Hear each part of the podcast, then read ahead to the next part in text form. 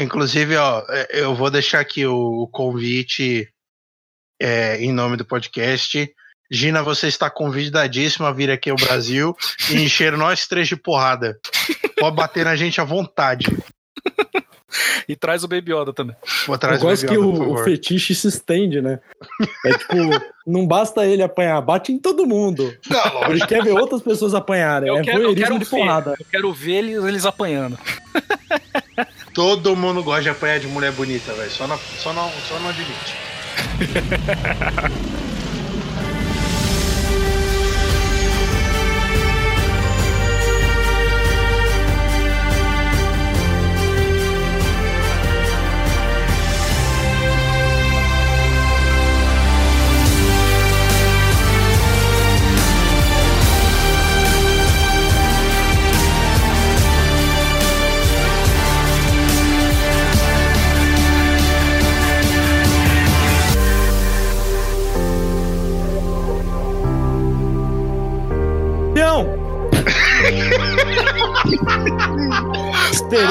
hoje eu calculei. Ai, caralho. Não, foda-se, isso aí vai ser, isso aí vai ser a introdução mesmo. É, bom dia, boa tarde, boa noite, bom momento, é, bom planeta, bom a Mandaloriano voando, bebê Yoda flutuando coisas. Hoje é um dia feliz, hoje é um momento especial. Nós estamos aqui finalmente dando sequência ao Doca 94. Hoje nós vamos falar dele, do homem mais desejado da galáxia. Nós vamos falar do bebê mais fofo da história dessa saga. Alan Passador, não? Caralho, ninguém segura esse bebê. Ai, caralho. E aqui, é, no assento direito da nossa nave hoje está Alan Passador. Porra, por que, que eu tô no direito? Ah, porque alguém tem que se fuder. Tá certo, então. Tamo aqui, é importante que eu sou o bebê mais bonito. Sim. É, então. E, e, na parte de trás, trocando as fraldas do bebê Yoda, está hum. Diego Seminário. Pois é, tô feliz, gente. Tô feliz porque a primeira gravação foi pra pistolar sobre Star Wars e agora é só alegria. É só alegria. Falar de coisa boa, falar de coisa Finalmente. gostosa. E eu gostei top term. Caralho, velho. É. Bom, a gente vai dar uma pincelada geral sobre a série, falar um pouquinho episódio por episódio. É, obviamente a gente vai falar da temporada inteira, porque ela já acabou, eram só oito episódios, então vai ter spoiler. Se você ainda não assistiu a série, faça um favor para você, principalmente depois que você assistir o episódio 9 de Star Wars. Vai lá, é, usa teu VPN, aí você conecta lá numa, no servidor da Califórnia, numa conexão da Califórnia, aí você vai lá, você pega os seus. Eu não sei quanto que tempo que tá dando grátis no, no Disney Plus. Eu acho que é 30 dias mesmo que eles estão dando grátis, eu não lembro. Enfim, aí você vai lá, mesmo lá, você paga lá os seus 10 dólares um mês aí, 42 reais, que vai valer a pena pra você poder assistir a primeira temporada de Mandalorian, que é show, é top. Vamos começar esse samba gostoso. Nem precisa de 30 dias, né? Não, você vê um tudo. Um dia só, você mata de uma Não. vez. É, então, os episódios são curtinhos, cara. Você vê, tipo, muito de boa. Uhum. É uma série muito agradável de assistir, principalmente por causa do tamanho. Sim. Então, queridos. Ah, quando começou toda a história de que a Disney ia montar o próprio sistema de streaming, serviço, né? Sistema, enfim, é, é. eles iam montar lá a Netflix deles, ia ter os filmes, as coisas de Star Wars, eles é, iam é, botar os negócios da Disney, filme de princesa e o caralho. E aí, nesse balai também tinha começado os boatos de que ia ter coisa nova de Star Wars, ia ter série, ia ter filme, da mesma forma que tem filme da Disney lançando direto lá no streaming e tal. E aí depois, com o tempo, a gente ficou sabendo que ia ser uma história original, falando uhum. de do Mandalorian, que em, em, curto em curto resumo o que a gente sabia é que a história, ia contar a história de um cara com um Mandaloriano e só. A gente na verdade só foi descobrir mais coisa quando é, mostraram o primeiro preview, que eu acho que foi no Star Wars Celebration do ano retrasado. Eu acho que foi, que mostraram um, um previewzinho que foi fechado. E aí depois, no, um pouquinho pra frente, mostraram um trailer. E aí começaram a mostrar umas imagens e tal. E aí a gente descobriu quem que era o casting, quem que ia fazer. E o Pedro Pascal ia ser o Mandaloriano e aquele bafafá todo. Gato, então, hein? Puta que pariu, o homem é bonito. Mesmo de capacete, velho. Sim. A voz Foda. dele, né? É, então. então é, e aí eu pergunto para vocês: quais eram as expectativas de vocês quando vocês descobriram que ia ser uma, série, uma série sobre o Mandaloriano? Quando vocês viram aquele primeiro trailer? E aí? Pode falar, Alan, porque tá passando um caminhão de lixo aqui. achei, achei, é, achei simbólico.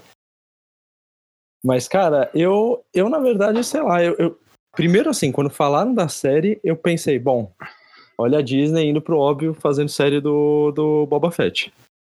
Aí a gente Sim, viu que não era. Teve isso, né? É verdade. Eu agradeci a Deus que não, velho. Pra caralho. Assim, eu acho até que poderia render alguma coisa interessante, mas eu acho que, dado os últimos filmes e dado, é, sei lá, tudo que a gente teve de Star Wars nos últimos tempos, tipo, sabe, deixa dar um tempinho Sim. da galera do passado. Não, foi um refresco ótimo, cara.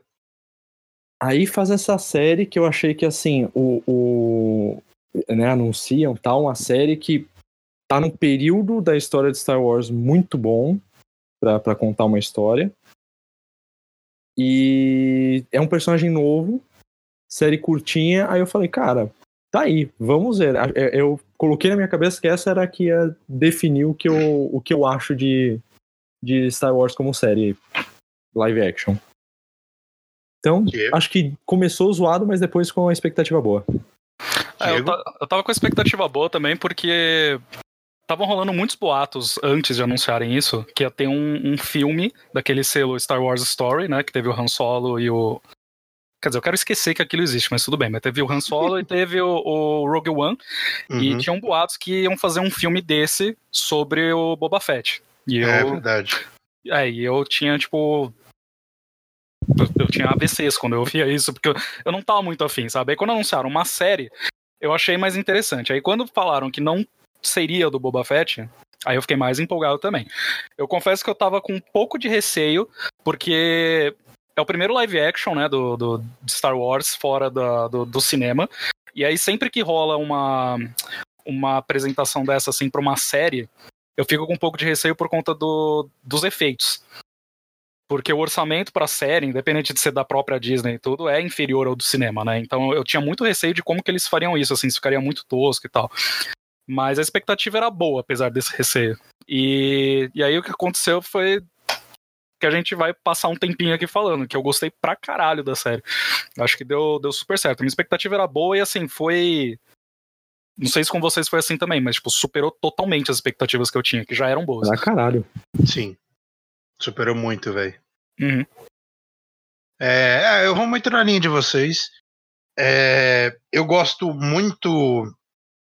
Eu, eu canso de falar, falei no outro episódio, vocês sabem muito bem. Eu gosto muito da parte das séries de Star Wars que já lançaram. Então eu tava muito empolgado, porque eu gosto pra caralho de série. Eu acho que o ato de você assistir, tipo, você tirar uma hora do teu, da tua semana para assistir alguma coisa e você fazer disso um exercício cultural de você conversar com as pessoas, você teorizar as coisas. A gente mesmo tava, tipo, pirando, falando, porra, será que vai ser isso, será que isso aqui, o que vai acontecer e tal. Eu, eu acho isso do caralho. E uma Sim. das minhas. Eu, eu tava muito. Isso era uma das minhas grandes preocupações de que eles fossem fazer Netflix e, tipo, lançar tudo numa paulada de uma vez. E, velho, graças a Deus eles mantiveram um, um, modelo tradicional e foi absurdamente recompensador, cara. Eles foram muito espertos, né? Porque tem. Eu acho que gente, eu e o Alan a gente já conversou sobre isso em off em algum momento. Mas eu lembro que a gente conversou sobre é, que tem séries que são beneficiadas com, com o esquema da Netflix de soltar a, série, a temporada inteira de uma vez, e tem série que é prejudicada por isso. Então, por exemplo, séries tipo Game of Thrones era, era fundamental que, que lançasse um episódio por semana, porque você consegue discutir, porque são muitos personagens, muitos núcleos, é muita informação. Então, se você assiste tudo de uma vez, na hora de você discutir, você perde um pouco daquela informação, porque você discute o que tá mais fresco na sua cabeça. Você vai falar do final, tá ligado? Você não vai, na hora de falar, você vai lembrar, tipo, ah, porque no terceiro episódio aconteceu outra coisa. Então, assim, tem séries que se beneficiam com esse formato e tem séries que não.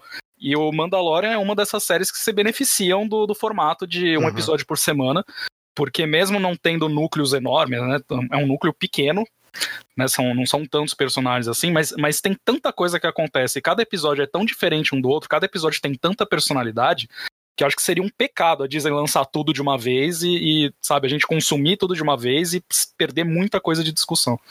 Eu acho que são raríssimos os casos em que vale a pena se soltar tudo numa paulada só. Eu acho que, em via de regra, são séries que tem uma. que são curtas, não de episódio, mas é, de duração cada, os episódios são muito curtos, são coisas muito rápidas. Eu acho que nesse modelo vale a pena. É, um exemplo que eu, por exemplo, achei um erro foi até o próprio Witcher que saiu agora. Eu não teria soltado tudo numa paulada só, cara.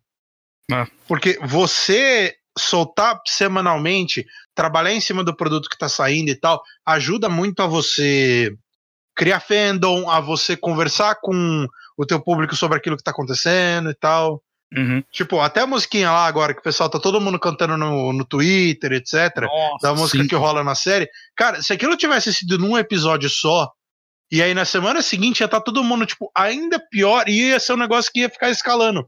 Porque sim. música, assim, quando é, tipo, sequente, aí, tipo, no episódio seguinte a música volta, que não sei o quê, cara, isso ajuda muito a ficar fixado. Eu, eu acho que até gênero, né? Eu acho que o gênero que mais beneficia de, de maratonas assim é comédia. Eu acho que drama é, é, é, é, um pouco prejudicado, assim. Não, não posso dizer que todos são, porque né, agora a gente vai entrar em outro assunto, mas assim, uhum. comédia é um que beneficia muito, mas, mas drama, e principalmente esse tipo de drama, assim, tipo fantasia, né, ficção científica e tal, eu, eu acho que a, enriquece muito mais, sabe? É. E a gente fica esperando pro próximo. Cara, você imagina o, o, o Mandalorian se, se tivesse sido numa tacada só, a repercussão do, do Baby Yoda teria sido muito menor. Porque, tipo, chocou todo mundo o primeiro episódio. Você teve uma semana inteira pra internet surtar. Uhum. E, e, e, até as pessoas que nem viram a série sabem. Sabe? Outro dia minha tia veio falar do Baby Yoda pra mim. tipo... Sim, é. Baby Yoda virou assim, um fenômeno social absurdo. Não, é patrimônio que, histórico. É, e os caras, é, a gente percebe que eles não estavam preparados para ser um surto tão grande. Tanto que, tipo, você olha os primeiros merchan que fizeram oficial do Baby Yoda, é um negócio tão safado Tão safada, parece aqueles bot daquelas correntes que tava tendo no Twitter, por conta que ultimamente o artista tem denunciado muito isso, né? Hum. Que você vai lá no, no, na arte do cara e fala, puta, eu queria isso numa camiseta. Aí o bot do site vai lá, copia o negócio, joga o layout na camiseta de um jeito Sim. super porco. Foi exatamente aquilo que tava acontecendo. Ah, aqui no Brasil mesmo, tem um monte de loja vendendo camisa do, do Baby Yoda do jeito mais errado possível, que é tipo, é o Baby Yoda com, na, tipo, na, na frente de um lago, uma água e tal, e o reflexo é o Yoda. E eu fico tipo, não! Não, não faça isso, gente. Eles estavam preparados, mas não tanto. Tipo, eles estavam preparados, tipo assim, ok, vamos deixar os bonequinhos prontos para vender no Natal, vamos ganhar grana e tal, Disney esperta, né? Óbvio, né? É, eles tinham as dúvidas eles tinham as dúvidas da plataforma, né? Tipo, a plataforma eles não tinham segurança, de repente tinham segurança no, nos bonequinhos, nos personagens, mas não tinham segurança na, na forma como, como essa série é apresentada e não tinham segurança na plataforma. Principalmente Aí... porque vem de um, de, um, de um episódio 8, o 9 ainda não tinha sido lançado, né? Mas vem de um episódio 8 que foi muito polêmico, né? Uhum. Dividiu uhum. muito os fãs, então ficava aquela coisa assim, pô, vamos lançar uma série de Star Wars que né, ninguém sabe direito como é que vai ser e, e, vai ser o grande lançamento da plataforma. É tipo. Foi tipo videogame, né? Tem sempre o jogo que é lançado, é o jogo para vender console, né? Tem sempre o jogo que é lançado junto com a nova geração para vender. No caso deles foi o, o Mandalorian que, que foi usado para ver se alavancava aí o número de assinaturas e deu certo, né? Sim. Cara, aliás, é, é curioso que eles fizeram uma, uma estratégia para lançamento que eu achei muito diferente, assim, tipo, eles ao mesmo tempo que eles quiseram assegurar o último episódio como, como uma coisa assim, meio. Tá, se tudo der merda com o filme, vai ter esse episódio. Ao mesmo tempo fica parecendo que eles também pensaram no contrário do tipo, tá, a série vai beber da, do, do, do que vai ser levantado ali de, de hype do, do, do episódio 9. Hum, Sabe? Tipo, criar uma coisa de. de um, um material serve o outro. sim, Uhum.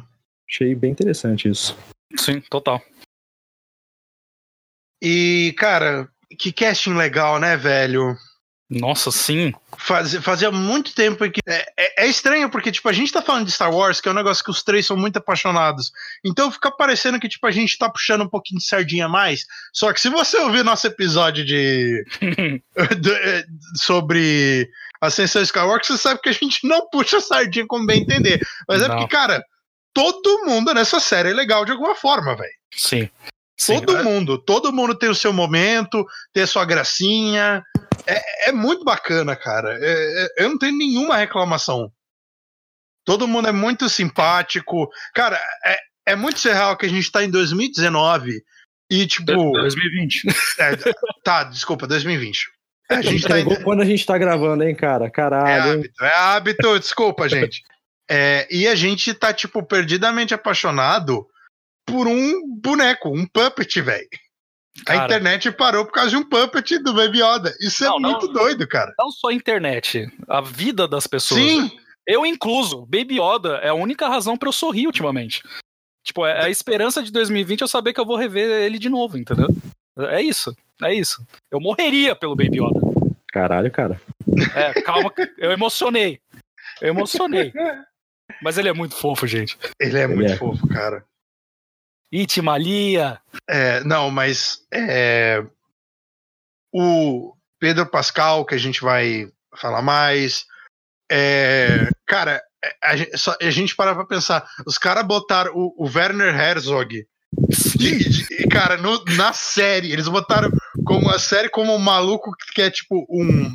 Eu eu não lembro exatamente a patente dele, mas ele é tipo um ex-general do Império que tá tipo atrás do Baby Yoda. Cara, isso é muito doido, velho. Nossa, é muito doido mesmo. E o personagem dele é incrível. Só você Sim. vê, tipo, a quantidade de meme que o pessoal da internet tava fazendo por causa do sotaque dele quando ele fala package. Velho, isso é muito bom.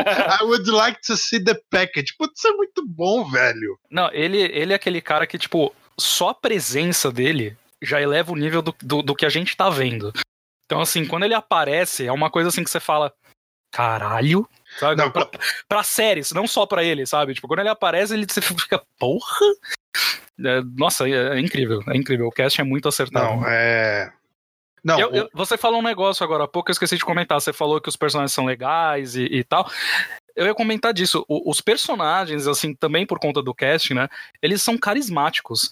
É, é- é uma, é uma coisa, assim, muito.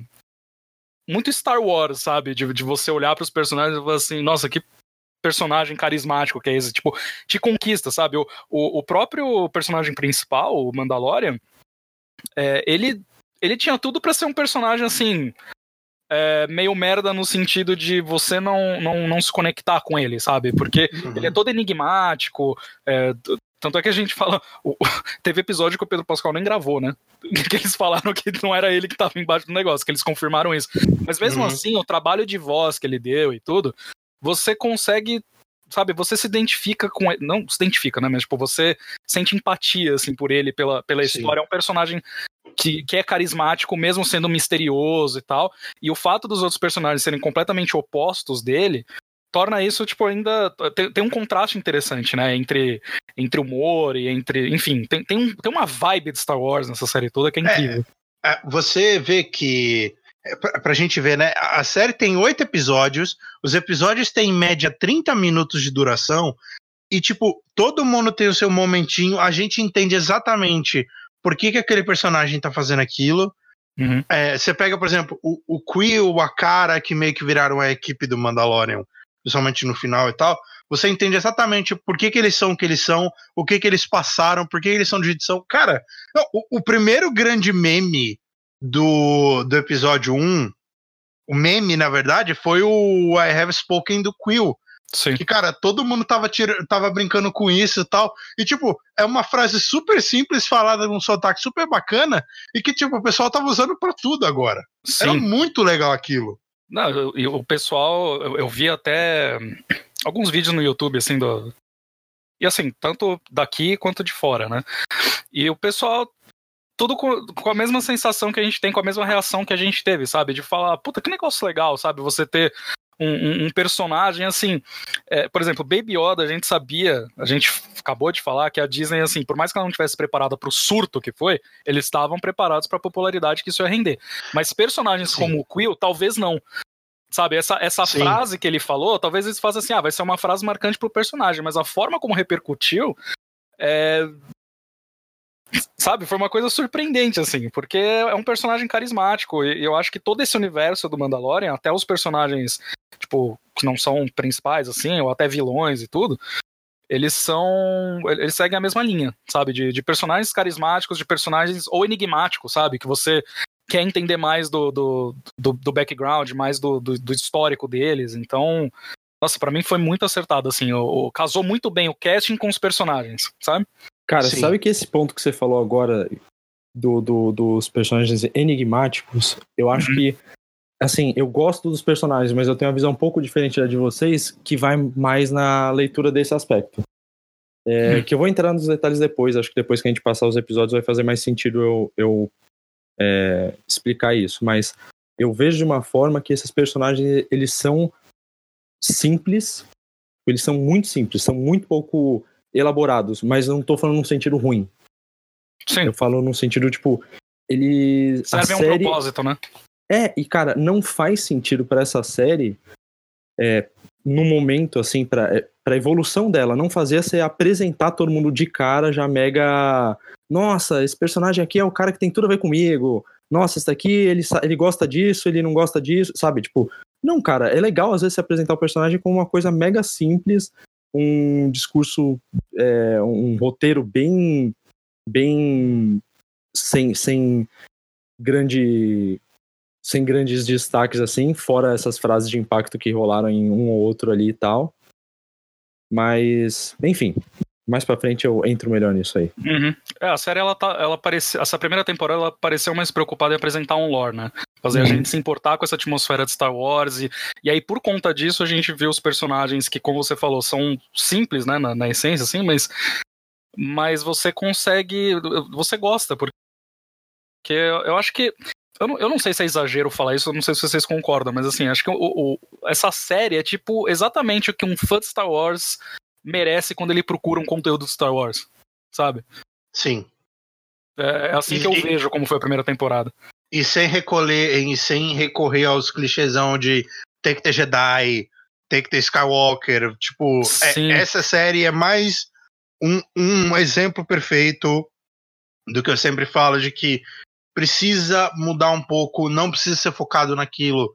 Tipo, eu amo de paixão a saga principal, é, cara, a gente possivelmente não estaria aqui, a gente não teria uma amizade nós três se não fosse Skywalker, os Skywalker e Darth uhum. Vader, essa turma toda. Só que tem muita coisa foda além disso e eu fico muito feliz de verdade de, tipo, ver muita gente assistir o Mandalorian, tipo, é, pedindo dica, sugestão de coisa para assistir. Cara, depois que acabou o Mandalorian, eu nunca sugeri tantas vezes pro pessoal assistir Clone Wars e Rebels e, tipo, gente que eu tô vendo e que, tipo, tá falando, pô, tô curtindo muito e que não sei o quê.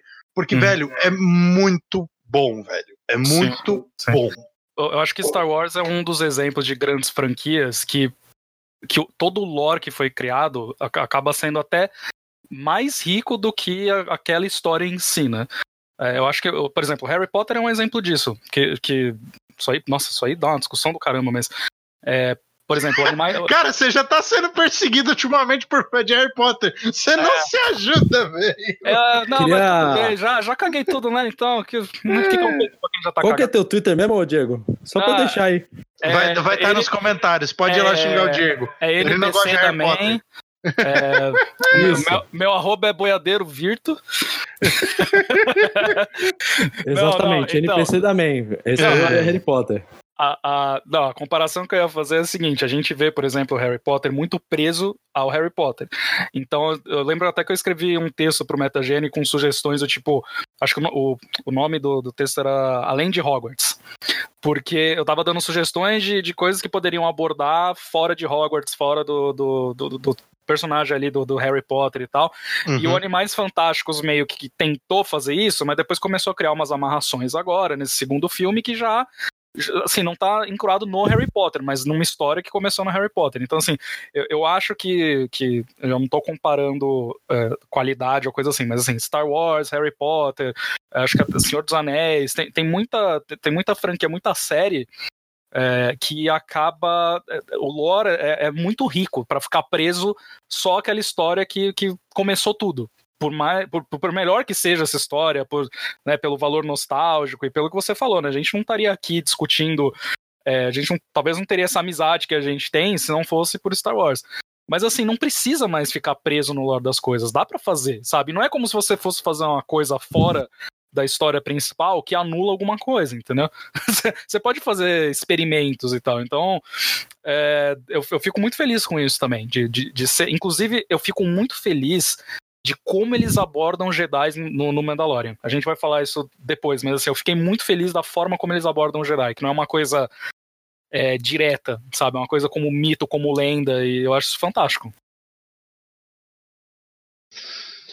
É, vamos. Agora, até porque a gente tem a segunda temporada confirmada, né? Que aliás, daqui a pouco tá aí, né, velho? Que a gente já tá entrou em janeiro, a gente sabe que, tipo, até entrar o último trimestre de 2020 daqui a pouco tá aí. Nossa, eu então, fiquei tão feliz com isso. Eu achei que ia ser daquelas cara. séries que, tipo, é, teve 2019, a gente fica um ano sem, e só depois volta. Nossa, eu fiquei tão feliz quando eu vi que a gente. É. Pô, a gente vai rever o Baby Yoda em 2020, meu Deus. é, então, vamos começar agora a falar da série em si, falar dos episódios e tal. É, uhum. Cara, o, eu lembro que a primeira coisa que eu estranhei na série foi justamente o negócio que eu já falei aqui, que foi a duração. Eu lembro, eu tinha até começado com vocês e falei, nossa, cara, primeiro episódio tem 31 minutos, que negócio esquisito. Sim, verdade. E eu achei maravilhoso, porque é, eu, salvo algumas exceções, eu tenho preguiça de conteúdo extremamente longo. Dá uma, é, é, é, tipo, cara, série mesmo, aquelas séries tipo da BBC de Londres, que tem uma hora e quarenta. É, tipo Sherlock agora, Drácula, essas outras tipo. Cara, que tem uma hora e quarenta cada episódio, aquilo me dá muita preguiça. Não. Aquilo me dá muita preguiça, aquilo me dá muita distração. E ver, tipo, um episódio bonitinho, fechadinho dentro do que ele propôs em meia hora é muito agradável, cara. Foi, foi. É uma meia hora que passa voando. Você quer, tipo, matar tempo de alguma coisa, velho? Assiste a primeira temporada de Mandalorian, velho. Já passa voando, velho. De uma é forma muito agradável. E. Começando do começo. É, Mandalorian deu um cartão de visita muito bacana, porque o, a parte principal do primeiro trailer que eles mostraram é exatamente o comecinho da série. Que é ele entrando lá, tipo, todo todo, aí o carinha do bar lá fazendo graça e tal. Ali a gente já tinha entendido muito bem como é que ia ser a abordagem do personagem, o jeito que ele é com o trabalho dele. A gente pode chamar de trabalho, né? Sim. É, o ofício, o craft, o trabalho. trabalho honesto, mas nem O tanto. ensejo. Isso. O ensejo. ensejo. E a gente vê que era um cara que não falava muito, que não sei o quê. E aí, igual a gente acabou de falar, a gente tá lá, ele, sabe, ele fica sabendo de um trabalho e pá, a gente dá de cara com o Werner Herzog. Que ele é um só. E é, é, é, engraçado, porque eu tinha esquecido desse detalhe. Eu realmente tinha esquecido que ele tava lá. Eu também. É, e, cara, o jeitão dele de falar, ah, vamos você precisa disso, você precisa ir em tal planeta, a última localização que tem é isso, se vira. E aí eu fiquei, puta, é, é isso que eu quero, sabe? Tipo, gente, episódio, atenção, J.J. Abrams. você está sendo chamado é, para ouvir isso aqui. Você não precisa fazer uma trilha de pão, onde em cada migalha de pão tem tipo um trilhão de explicação onde você não explica nada direito. Você pode simplesmente jogar um negócio e deixar a estrutura daquilo que você está mostrando responder. É o, é muito, uso... Não é difícil, caralho! É o, é o, uso correto do MacGuffin, né? Tipo, é assim que a gente gosta. Tipo, apresentou um, um, um, elemento ali, a gente já sabe, ok, é um trabalho, ele vai ter que atrás de alguém e é isso aí. Acabou. Cara, ele pegou o rastreador e falaram, ó, o último lugar que ele teve tá aí. Tá as coordenadas. E, a, tipo, todo mundo coçou a cabeça e ficou, e aí, porra? aí, beleza, a gente... Ele vai lá pro planeta, é, ele conhece o Quill, aí a gente vê todo aqueles negócios, ele vai atrás dos negócios e blá blá blá blá. Vamos pra parte que importa. Sim. Vamos pra parte que importa. É, não, vou pra, pra, vamos ser honestos. Segunda parte que importa, porque no primeiro episódio a gente tem o Werner e a gente tem o Taika, velho. O Taika fazendo um robô, velho. Nossa, que incrível, velho. Não existe cartão de visita melhor pra uma série do que isso, velho. Não, nem a pau. E uma coisa que eu achei interessante é que já no primeiro episódio ele teve, ele teve um ritmo é, que ele foi equilibrado, assim, porque ele teve alguns momentos de ação e tudo, mas, mas ele teve um ritmo bem cadenciado, né? Ele foi, foi indo com calma e tudo, ele, ele soube a hora de, de, de, de acelerar, né? Nas cenas de ação e tal. Mas uhum. eu achei interessante que o episódio soube apresentar muito bem o, o, o Mandalorian sabe? Porque você vê, a gente, a gente entende um pouquinho do jeito dele, como você falou, né? A gente entende como ele lida com o trabalho, coisa assim. É, mas a gente também, com, com algumas é, umas pinceladas rápidas, assim, algumas mais sutis, outras menos, a gente já percebe é, traços da personalidade dele e, e coisas até do, do, background dele. Então, por exemplo, quando ele tá. Quando chega a nave lá com um droid, ele fala sem droid. Tipo, ele, ele, aí ele pega uma sucata pra, pra, pra viajar pelo planeta aquilo já diz muito da, da personalidade e, e, e, do personagem, sabe? Você já entende e fala assim, ok, esse cara tem algum problema com, com droid, tem, tem alguma coisa ali, sabe? E assim, não precisa parar e contar uma história ali, sabe? É uma coisa que eles vão trabalhando e, tipo, a hora que, que, que for importante revelar o porquê disso e tudo, eles revelam. E foi o que aconteceu, eles foram trabalhando isso vários personagens ao longo da, da, da, temporada falavam isso pra ele, né? Falou, nossa, você odeia muito droid, né? Tipo, a gente pensava isso, a gente fala, caralho, Sim. que ódio que ele tem por droid. Então, então, assim, eu achei interessante porque já no primeiro episódio você já entende um pouco da personalidade dele, do background. Então, assim, foi assim, apresentação de, de protagonista 10 de 10, sabe? É, e mesmo pro desfecho do final do primeiro episódio, que, tipo assim, você vê na própria fala dele, enquanto ele tá tomando tiro escondido no pilar, um monte de gente que, tipo, ele não. Ele precisa daquele droid pra ele sobreviver. Uhum. Porque ele tá, tipo, literalmente no meio de um tiroteio, filha da puta, onde ele tá, tipo, quase sozinho. Baita e, velho, mesmo aliás, com né? o cara lá ajudando ele, dando um milhão de tiros nos caras, ele tá puto. Cada tá. vez que ele dirigia a palavra ao cara, você, você entendia no tom de voz dele. É tipo, ah, droid do caralho. É, então. e aí e acaba sendo tipo. Acaba sendo. É, acaba sendo quase poético que no finalzinho, quando ele mata o. Quando ele mata o, o robô do Taika, não, a gente sabe que não é só por conta do que ele descobriu era aquela vontade reprimida de deixa eu matar esse filho da puta logo. É, tipo, puta, que bom que ele cagou as coisas pra eu poder matar é. ele, né?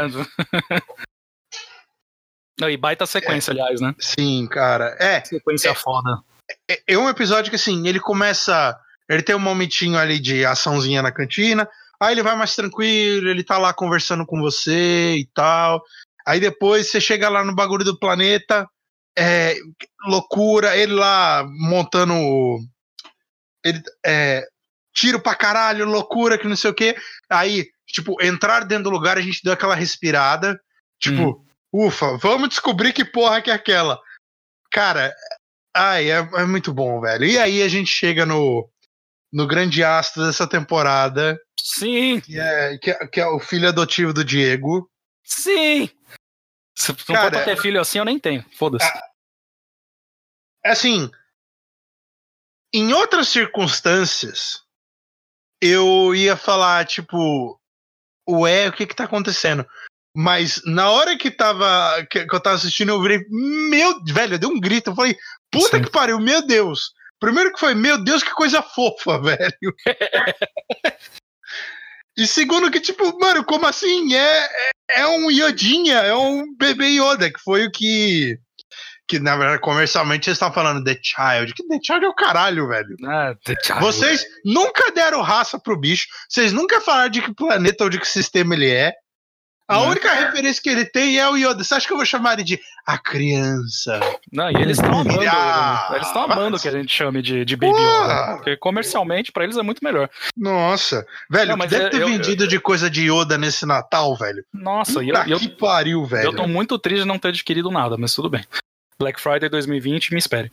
É, Cara, eu, tive uma surpresa muito grande com isso, porque assim, de tudo que eu imaginava que pudesse ter na série, juro pra vocês, tá aí uma coisa que eu nunca imaginei. Eu nunca na minha vida pensei que eu ia ver um bebê da raça do Yoda.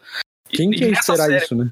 Não, não, não tem como, velho. Então, foi uma surpresa muito agradável, assim. E, eles foram muito espertos, né? Porque no primeiro episódio ele, ele aparece. Na última cena, ele só aparece pra você falar: caralho, que fofo, que porra é essa? Tipo, é essa a reação. É essa a reação. É a reação de você achar foda e você ficar com cara de cu porque você não sabe o que, o que, que significa aquilo. E aí você fica tipo. "Ah", e o crédito rolando, sabe?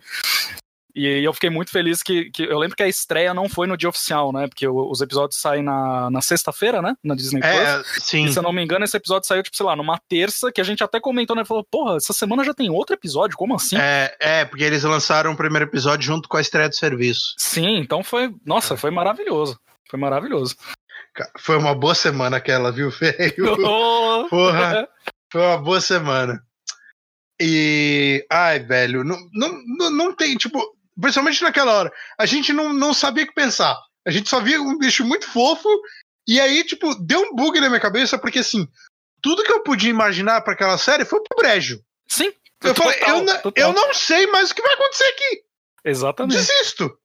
E eu Tipo- tava tão feliz por isso, cara. E a gente tava pensando, eu, eu pensei muito nisso também. Eu falei assim, eu falei, caralho, o que, que eles vão fazer agora? Será, será que a, a temporada vai, vai, vai seguir alguma coisa com isso? Ou foi só uma coisa meio tipo fanservice, sabe? Tipo, olha, tem- existe um Baby Yoda no, no, no- universo, sabe? Aí pra gente falar, pô, que fofo pra vender os bonequinhos, mas aí no segundo episódio, pronto, já, já não, não tem mais nada a ver, sabe? É, já encerrou a história. Eu tava na dúvida do que, que ia acontecer, assim. É, tanto que dois episódios depois a gente fica com aquela impressão de que, ah, não, velho, ele vai embora. Aí a gente fala, fudeu, velho. É, é. Nossa, Nossa. deu muito desespero. É, e no fim ele, ele virou o centro da série, né? Acho que Sim. muito mais do que o próprio Mando, né? Foi, foi muito absurdo. E eu gostei. Foi uma surpresa maravilhosa pra mim. É, cara, e. Aí a gente vai pro segundo episódio. O segundo episódio, na verdade, ele foi. Ele é meio que uma. O primeiro e o segundo episódio, eles conversam muito de uma forma muito parecida com o sétimo e o oitavo. Eles não. Eles são meio que continuações, né? Uhum. diretas um do outro. E o segundo episódio ele também trouxe. É, cara, é, é- é um negócio impressionante, porque os dois primeiros episódios a gente teve, tipo, um bebê Yoda e a gente teve Jawas, cara. Nossa, incrível, né? Cara, você parar pra pensar, tipo, Jawa sempre foi aquele bichinho engraçadinho, esquisito, Socável. bandido, sucateiro. Socável, vou falar de novo. Sim, assim, cara, é, é assim, aquele bicho que você fala, tipo, pô, que da hora. É, é, eu lembro que eu vi assim e falou, pô, que da hora. Mas, mano, aí. Dez minutos depois você lembrou como esses bichos são irritantes, velho. É, eu tô pensando aqui, será que existe aquele João Bobo do. Só que, tipo, do, do, dos Jawas? Dos- Puta, velho, os caras estão perdendo a oportunidade de fazer dinheiro, viu? Cara, eu- nossa, eu compraria muito fácil isso. Mas enfim. Não, e, e- e foi bacana porque a gente descobriu que, na verdade, a gente foi aí que a gente descobriu porque a gente achava que eles só existiam em Tatooine, né? hum, verdade, né? É, então, aí depois a gente descobriu que na verdade eles estão em outros planetas e tal.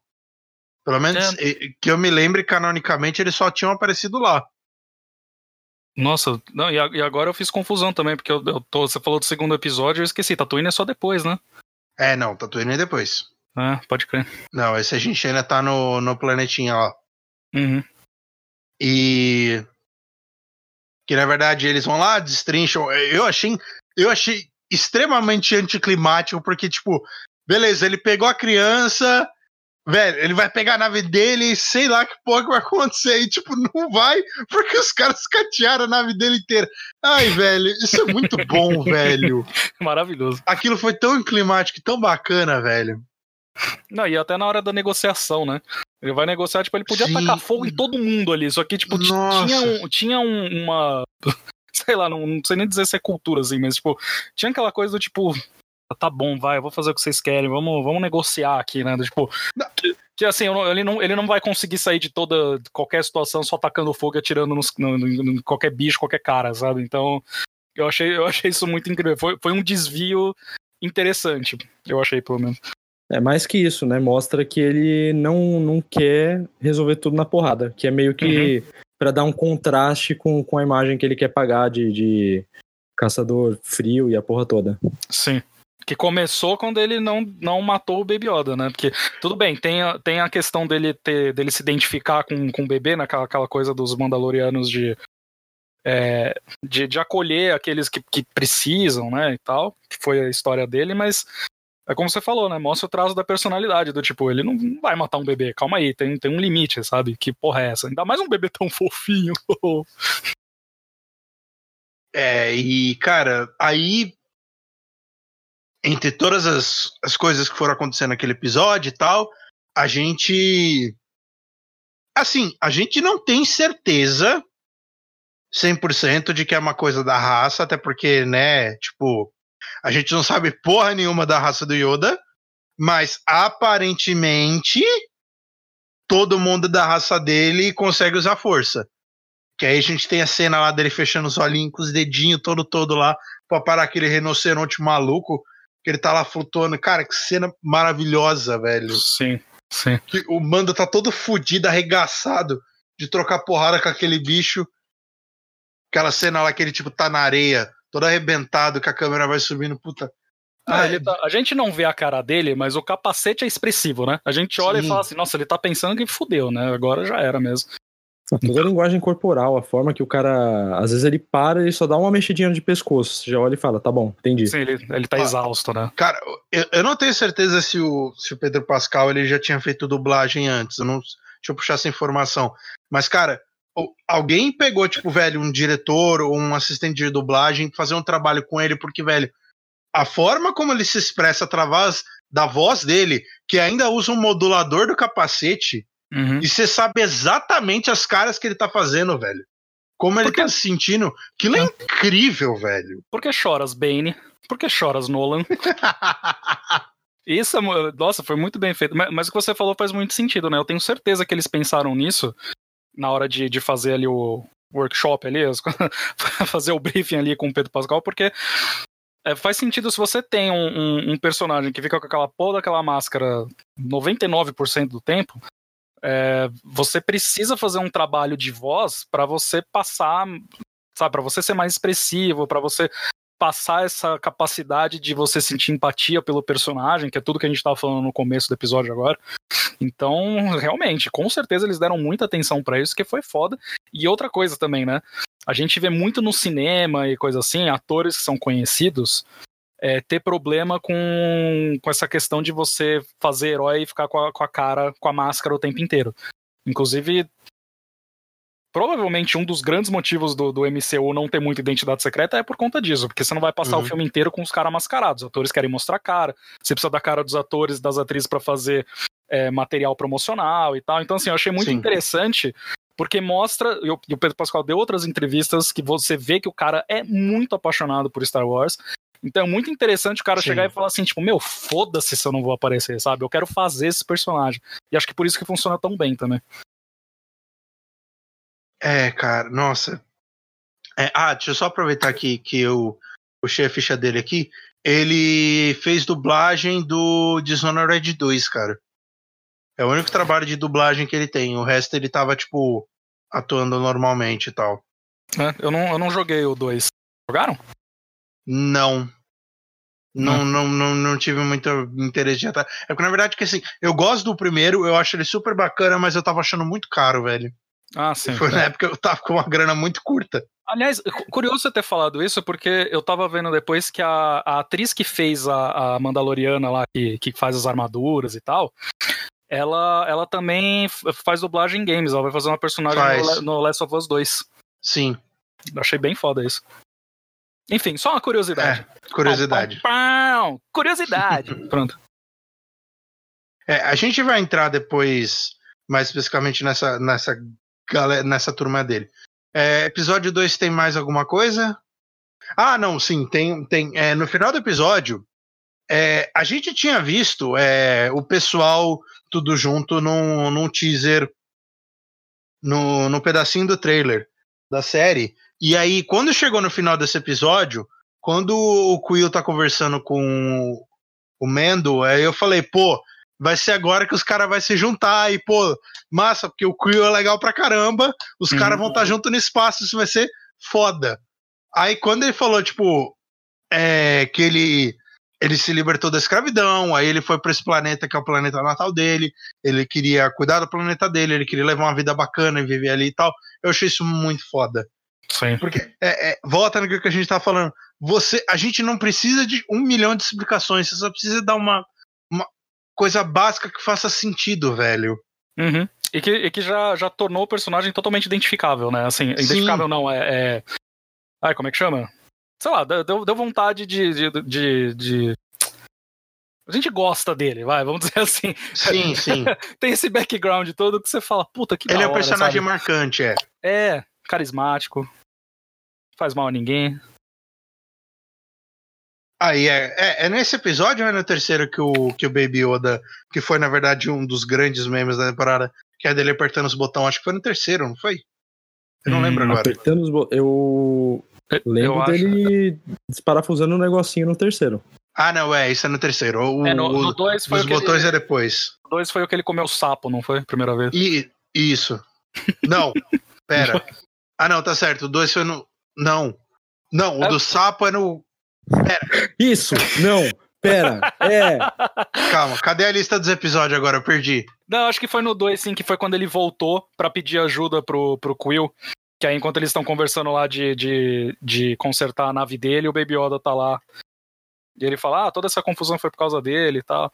Ah, é verdade. Porque aí no 4 ele come um sapo de novo na frente do povo. É, e aí ele solta o sapo, né?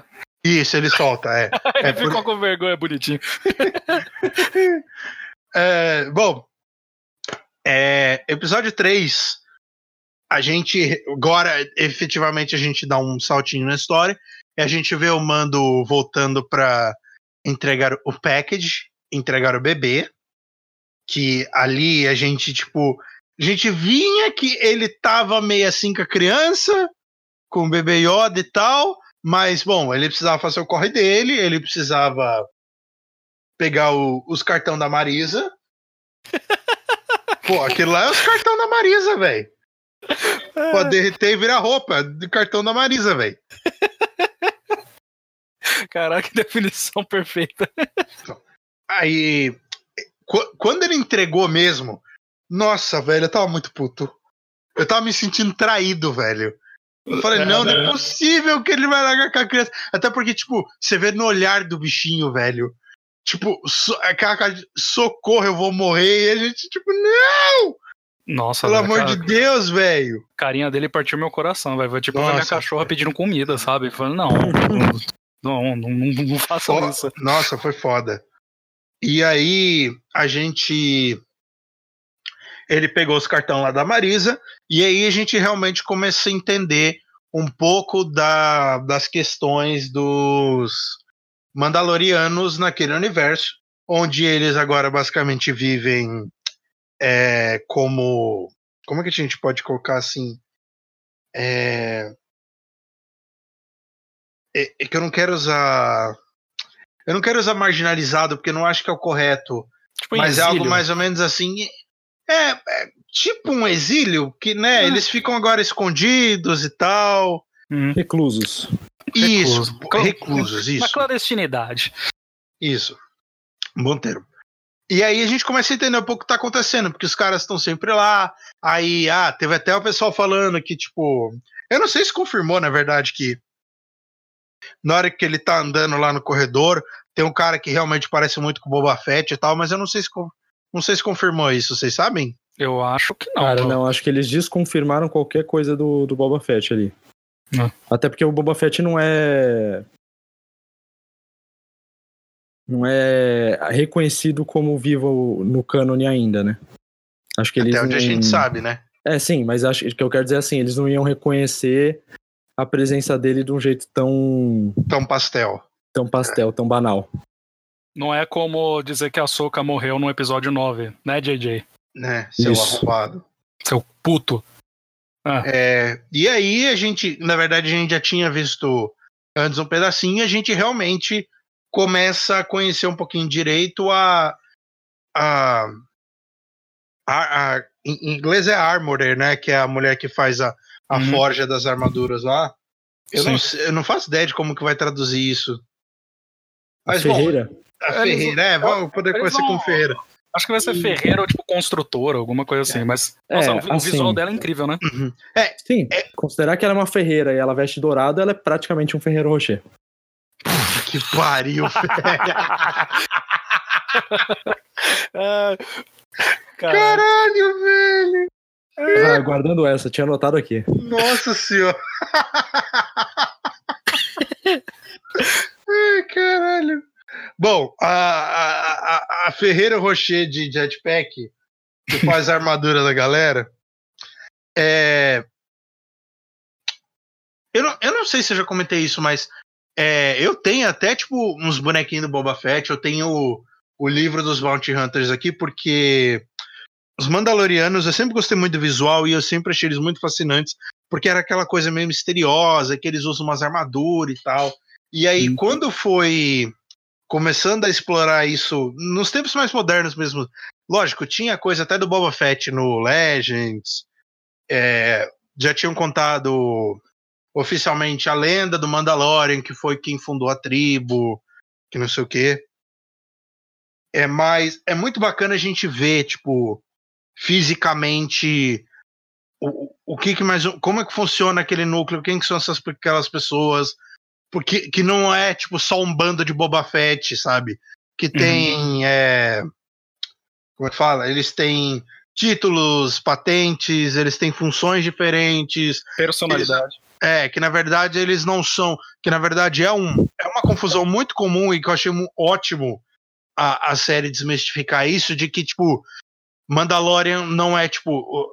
É, caçador de recompensa não é Mandalorian. Existe, tipo, Mandalorians que são caçadores de recompensa, Uhum. mas, tipo, nem todo caçador de recompensa é Mandalorian. São coisas É. diferentes. E como eles falam na própria série, né? Não é uma É. raça, é uma. É um, é um- Como é que eles É. se chamam? É um, é um crew, né? Tipo, é um. É, eles são uma tribo, uma, um culto, um- uma religião. Dá pra você meio que encaixar Uhum. É um nesse balaio aí. É, é um credo, isso. É um Tô aqui pra ouvir palavras. É, que- tanto que ele até brinca num dos episódios que eles falam que, tipo, ah, a minha religião idolatra armas e tal. E aí, tipo, é. Bolsonaro 17! Não, mentira, Deus me livre, gente. Mas, é. Até, até pela frase que a gente brincou, né? Que- que- This is the way. É, é uma coisa que vai pro. É uma coisa meio religiosa também, né? Sim, é uma coisa muito de cultura, porque. É um mantra. E, ah, caralho, o Alan tá afinadaço hoje. O Alan tá aqui hoje basicamente pra fazer as palavras-chave do podcast, entendeu? Eu sou o cara é C3PO, basicamente. Ele é a nossa Barça, velho. É, Credo, Ferreiro Rocher, as, as palavras-chave do episódio. Caralho, nós ent- eu entreguei a nossa idade agora falando da Barça, hein? Opa, Puta que pariu, velho. A Barça, realmente. Nossa senhora, velho. Eu lembro, eu lembro da época que eu tinha lição de, de, de ciências pra fazer, e aí, eu, aí minha, minha avó chegava pra mim e falava assim: procura aí na Barça. Eu falei, mas vó, ela é gigante. E minha avó, this is the way. This É is the way. Nossa, consulta muita Barça, velho. É, bom, tem uma, uma coisa que talvez eu não tenha. é, Esse foi um dos poucos episódios que eu não assisti de novo. Mas quando o, o Mando entra lá nos bagulho pra pegar o bebê Oda de, no, de volta, de noia, nossa senhora. É, que a gente na casa dos Noia lá, os caras já estavam pra vender, comprar droga. Ele chega e fala: Não, não, larga essa seringa. Isso é um bebê. Isso- É, caralho. É, você vê que, tipo, ele tá numa máquina e tal, mas não ficou 100% claro o que, que eles estavam fazendo, né? Não, ainda não. Não, é. Não. Só ficou pessoal- claro que eles tinham um cientista, que a gente já tinha visto em outro episódio, um cientista com o símbolo da, daquele mesmo grupo de, de cientistas ali que desenvolveram os clones. É. E É. o cara tava demonstrando algum apego emocional ao Baby Yoda. Sim. E, e ele tinha recebido a ordem de, de pegar o bicho, de, de fazer, sei lá o que fosse que ele, fosse, que ele ia fazer, mas fazer com o bicho vivo ou morto. Que só serve pra confundir a gente, né? Tipo, Uhum. porra, o cara ia fazer isso, não ia fazer isso? Não sei. Eu Esse lembro é um que cara na, que eu quero ver mais o. Eu quero ver mais dele no, no, no próximo. na época que saiu esse episódio, muita gente começou a teorizar, né? Justamente pelo que você comentou, né? Que o cientista tinha lá o, o, o símbolo tal do, do, do mesmo pessoal que estava envolvido com as clonagens. Então começaram a surgir diversas teorias, assim, inclusive algumas achando que isso poderia ser uma ligação com o episódio 9. Graças a Deus não foi. É... Não, porque É, até- a gente comentou, né? Até tem uma ligação, né? Que, que, que assim, a gente não sabe se eles queriam clonar o Baby Yoda ou se eles queriam alguma coisa com a raça, porque tem isso também. A gente não sabe se eles estão necessariamente atrás da força, porque a gente percebeu que a força é tratada nesse núcleo do Mandalorian como uma coisa mais mística, assim, né? Como, mais como uma lenda. Então, assim, eu, eu não sei é, se, se- o motivo deles estarem estudando o Baby Yoda é pela força ou é alguma coisa da raça. Sabe, eu sei que tem muita gente que falou assim: ah, vai ver que eles querem usar isso pra clonar, o que. O pessoal já começou a ligar com o Palpatine, né? Falando, ah, é pro Palpatine voltar depois e tal. Falei, bom, É, mas acho que mesmo se for pela raça. Mesmo se for pela raça, é uma coisa que vai acabar voltando pra, pra força, né? ah, vai, sempre vai, porque é uma característica. Vai ver que eles, vai ver que assim, eles estão achando que é uma coisa da raça e na verdade é a força. Sabe? Pode É. ser isso também. Sim. Só pra reforçar o discurso da, da criança do, do rodo. É, sim. Ryan Johnson está vivo entre, está vivo no, no universo de Star Wars. É, então, na verdade, uma das minhas curiosidades para a próxima temporada é que talvez a gente descubra, a gente acabe de- sabendo que é, o Império sabe alguma coisa da, da raça de Yoda, o que na verdade faria muito sentido dentro do universo Star Wars que a gente tem, porque basicamente tudo que a gente tinha de informação é, dos tempos Jedi, etc., também foram parar no mundo Império e depois na Nova República. Só que a Uhum. gente, pos- provavelmente, esse tipo de informação no período que está se passando Mandalorian ainda está sob domínio do Império. Então, se tem alguém que realmente sabe alguma coisa do, do Baby Yoda e do e companhia, são eles. É, o. Cara, me lembra. Desculpa, eu, eu, esqueci por um segundo. Esse. A série ela acontece antes de que mesmo? Não, ela é Não, depois, ela é do depois da Jedi. É, ela é. Ela é nove anos depois da Batalha de Yavin. Então, é, então é, É, antes do Force Awakens, depois do. Ai, caralho. É, entre o Retorno de Jedi e o The Force Awakens. Isso, ela é. Peraí, eu não lembro, mas se eu não me engano, é quatro anos depois do final de, do Retorno de Jedi. Hum. Ah, tá. é Então, quatro, ó, informação que dificilmente você vai conseguir de outra fonte, hein? Olha aí, ó. Coisa quente. Tem um jogo que é cânone de Star Wars que ninguém deu muita bola porque ele, ele entrou em tretas legais da Kaban e tudo mais, que é um jogo de celular. Que é Star Wars Uprising. É aquele que você Ah, escreveu foi o que você indicou, né? é. Exato, que eu já, eu já escrevi sobre ele, eu já indiquei e tal. E basicamente ele fala uma coisa muito interessante que, que eu acho muito interessante, apesar de ser coisa de política em Star Wars, mas né, acho relevante, que é o seguinte: é, o Império, para não perder total o, o total poder dele, fez uma, uma. Caralho, como é que eu vou traduzir isso? Fez uma barreira de ferro, eu não sei como é que é o nome disso em português. Um Iron Blockade. Mas enfim, ele fez essa, essa, essa barreira de informação em todos os planetas possíveis para não deixar vazar a informação de que o Palpatine tinha morrido, de que tinham Jedi e tudo mais. Uhum. Então, a maioria do universo não faz a puta ideia do que, do que aconteceu. É. Olha aí. Finalmente Mas- informação cânone fora Mas- do radar. Mas no jogo, o jogo ele se passa. Tipo, logo que acontece o episódio 6, tipo, tem um. tem um período estabelecido nele? Sim. Que é? Não, eu não lembro exatamente, mas ele passa logo depois do 6. Ele passa depois do 6.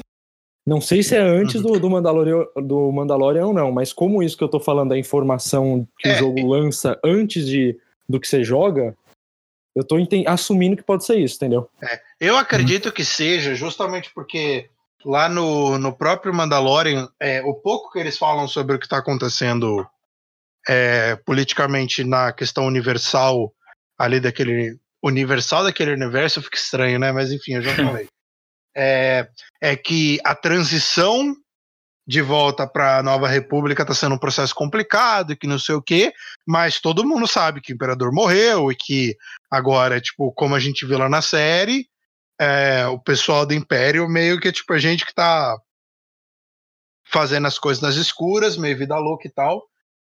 Então, eu acho, eu não joguei o jogo e tal, então, mas pelo ABC que a gente está fazendo aqui, provavelmente foi acontece antes da série.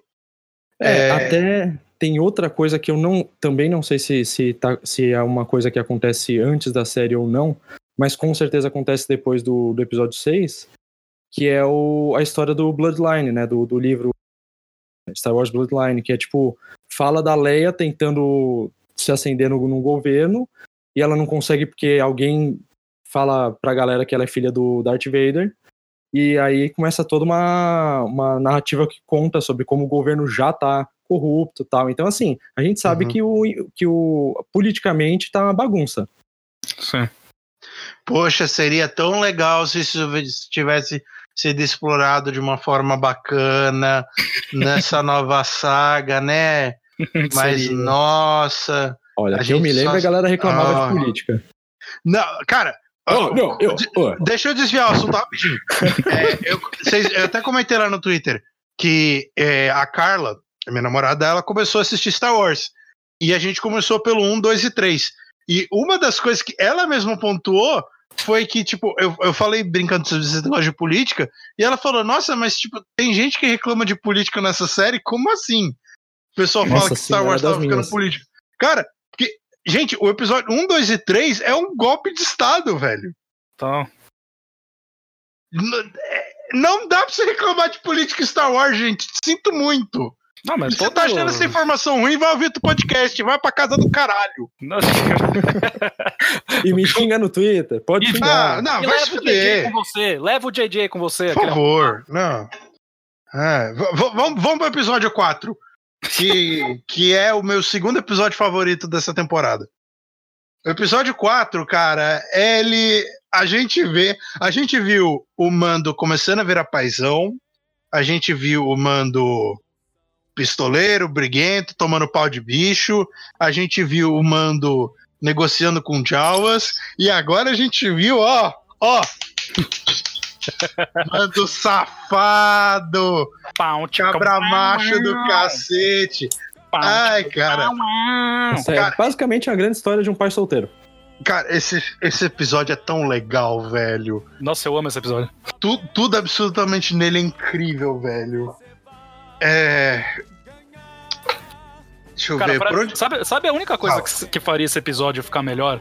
É se, hum. eles tivessem, se eles tivessem cantado a música da Mulan na hora do treinamento. Puta que pariu, velho. Mando você. Seria fantástico. Caralho, velho. Puta, eu seria. Vou, eu não vou cantar, tá? Nossa, é. Assim, Mando vamos... você, seremos rápidos como o rio. Tá, você okay. sabe, eu, eu vou muito pôr musiquinha de fundo quando a gente vai falando desse Cada um esperava menos.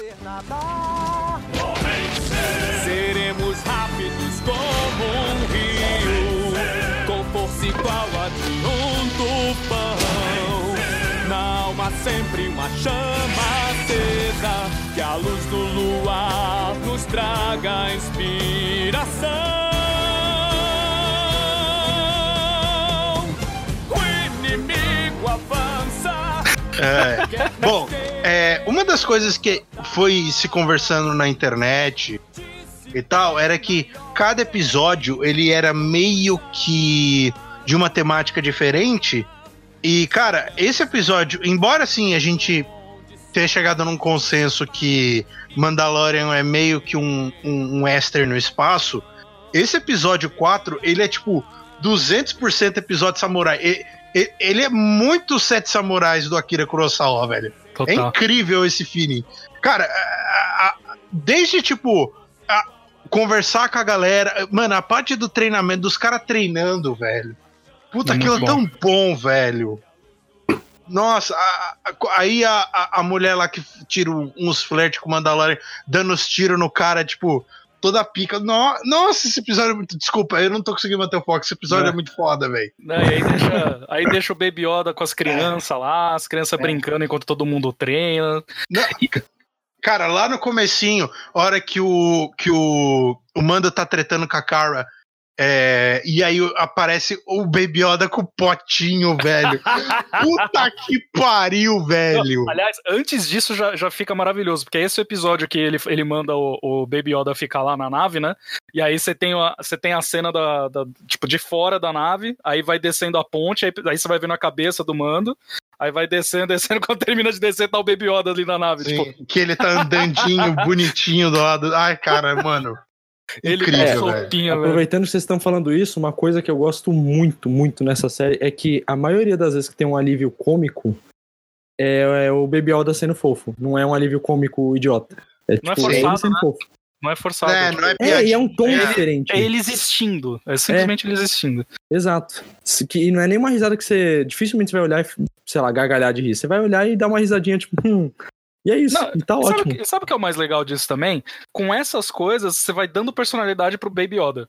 Porque, Sim. tipo, ele é, ele é um bebê, ok. Ele é tipo uma moeba fofa. Mas assim, Mas ele tem força? 50 anos. é, tem 50 anos. Mas é, é legal porque, tipo, você vê que com esses momentos assim. Ele vai ganhando a personalidade dele. Ele vira Sim. um personagem mesmo. Ele, ele deixa de ser, tipo, um objeto que, que move as coisas. Ele, ele vira um personagem, né? Então, até, sei lá, ele uh, uh, ter esse paralelo que no segundo episódio ele comeu um sapo, aí no outro ele tá comendo sapo, as crianças acham nojento, ele larga porque acha que tá fazendo uma coisa errada, sabe? Sim. É, é em três episódios a gente já sabe que ele é extremamente teimoso, ele odeia ficar sozinho, ele adora comer, E ele gosta do perigo. É, e ele gosta de levitar as coisas também. E de apertar botão. Cara, então, é, ó, em três, presta atenção, em três episódios, um bebê foi mais carismático que 70% de um elenco de uma certa trilogia aí.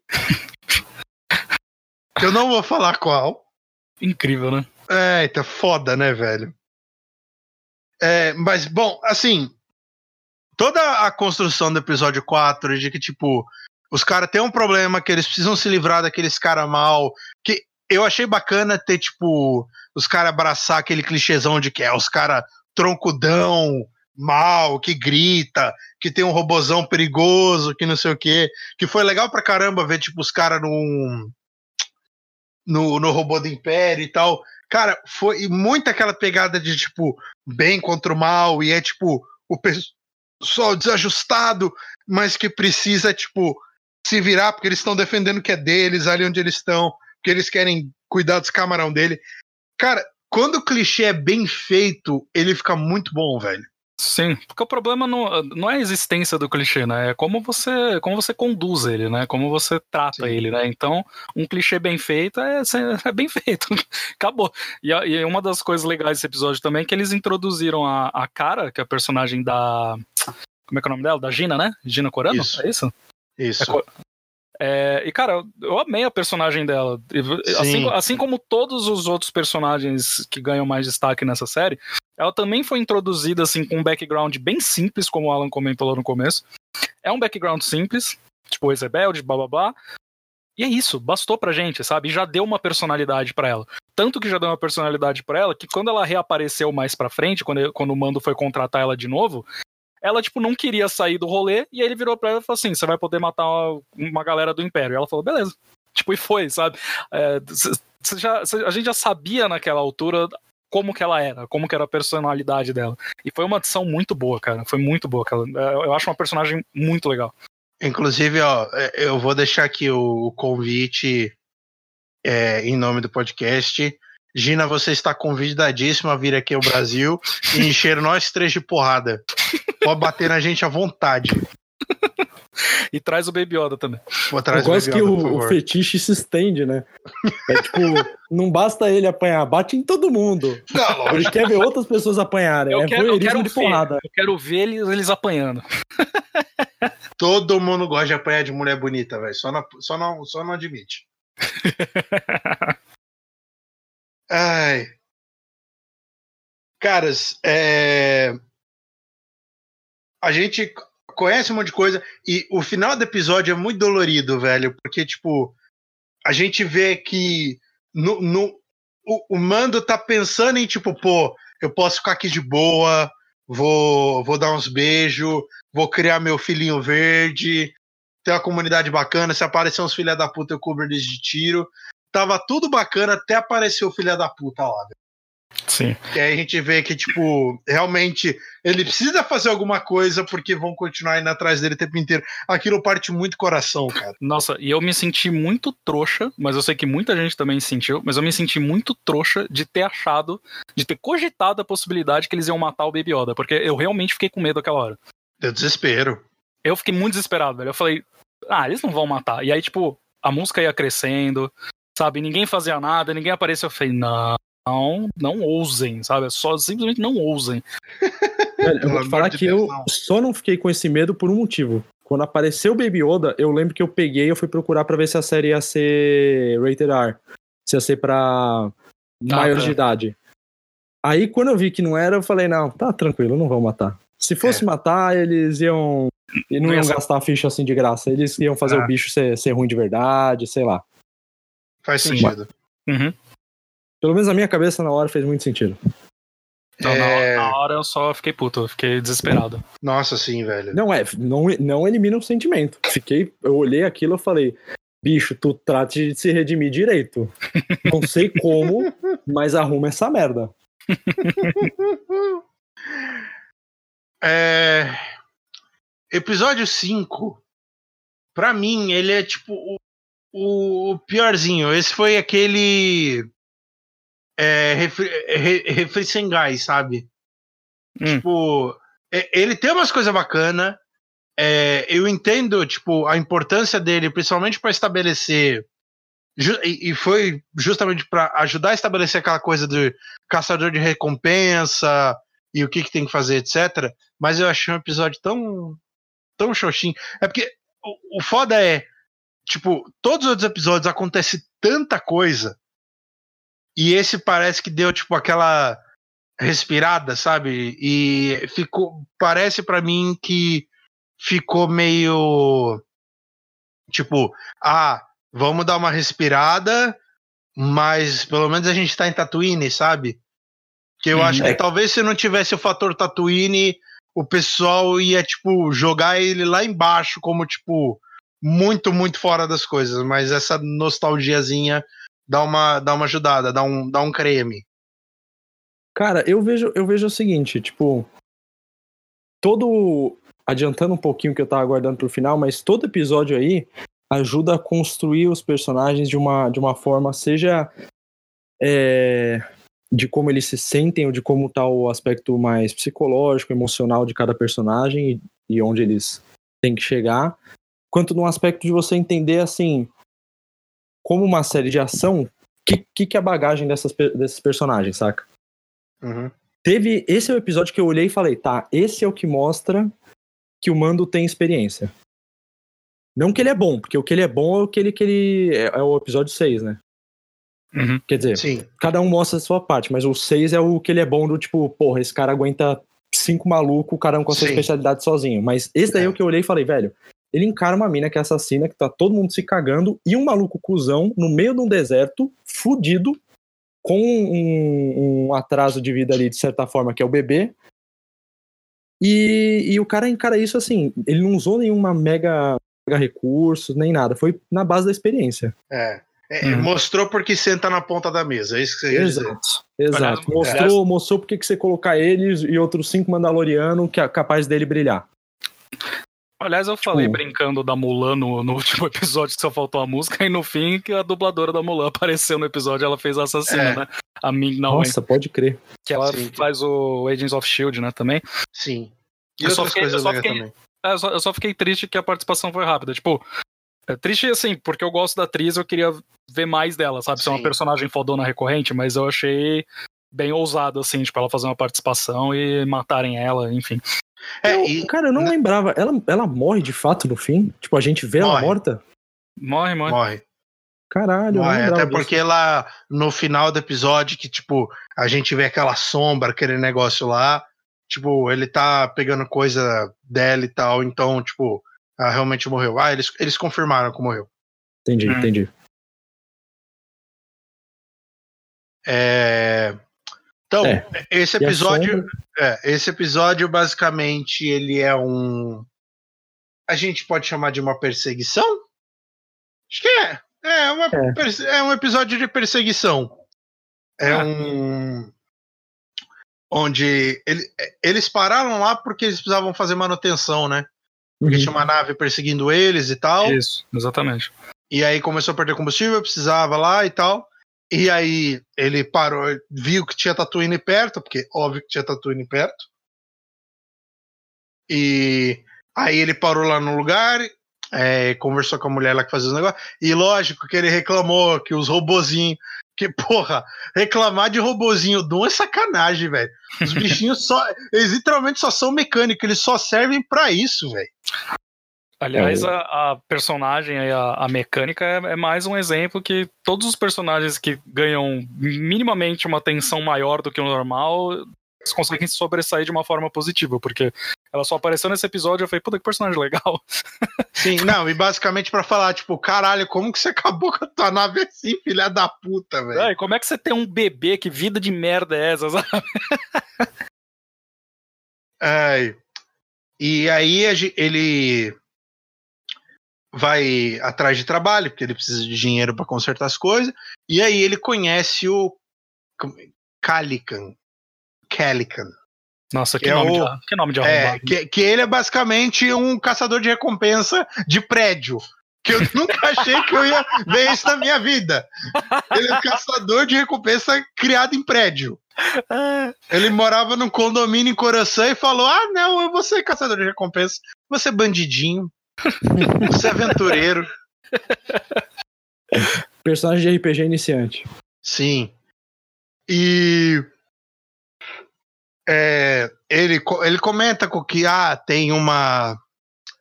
Tem uma caçadora de recompensa pica pra caralho que tá. que ele tá atrás dela. E que se ele conseguir, isso vai ajudar ele a oficialmente entrar pra guilda. E bababá. E aí eles estão dando aquele. Eles pegam duas motos e vão dar rolê. Aí tem aquela cena até com os. Eu esqueci os, os caras que tem o. o, o- os. Tusken- não, os Tusken Raiders. Que eles trocam os Ah, binóculos, os bagulho lá. Eu ia falar os caras com o cu na boca. Tá errado? Não tá. Tá. Não tá. É... Mas assim, é, é, é muito mais.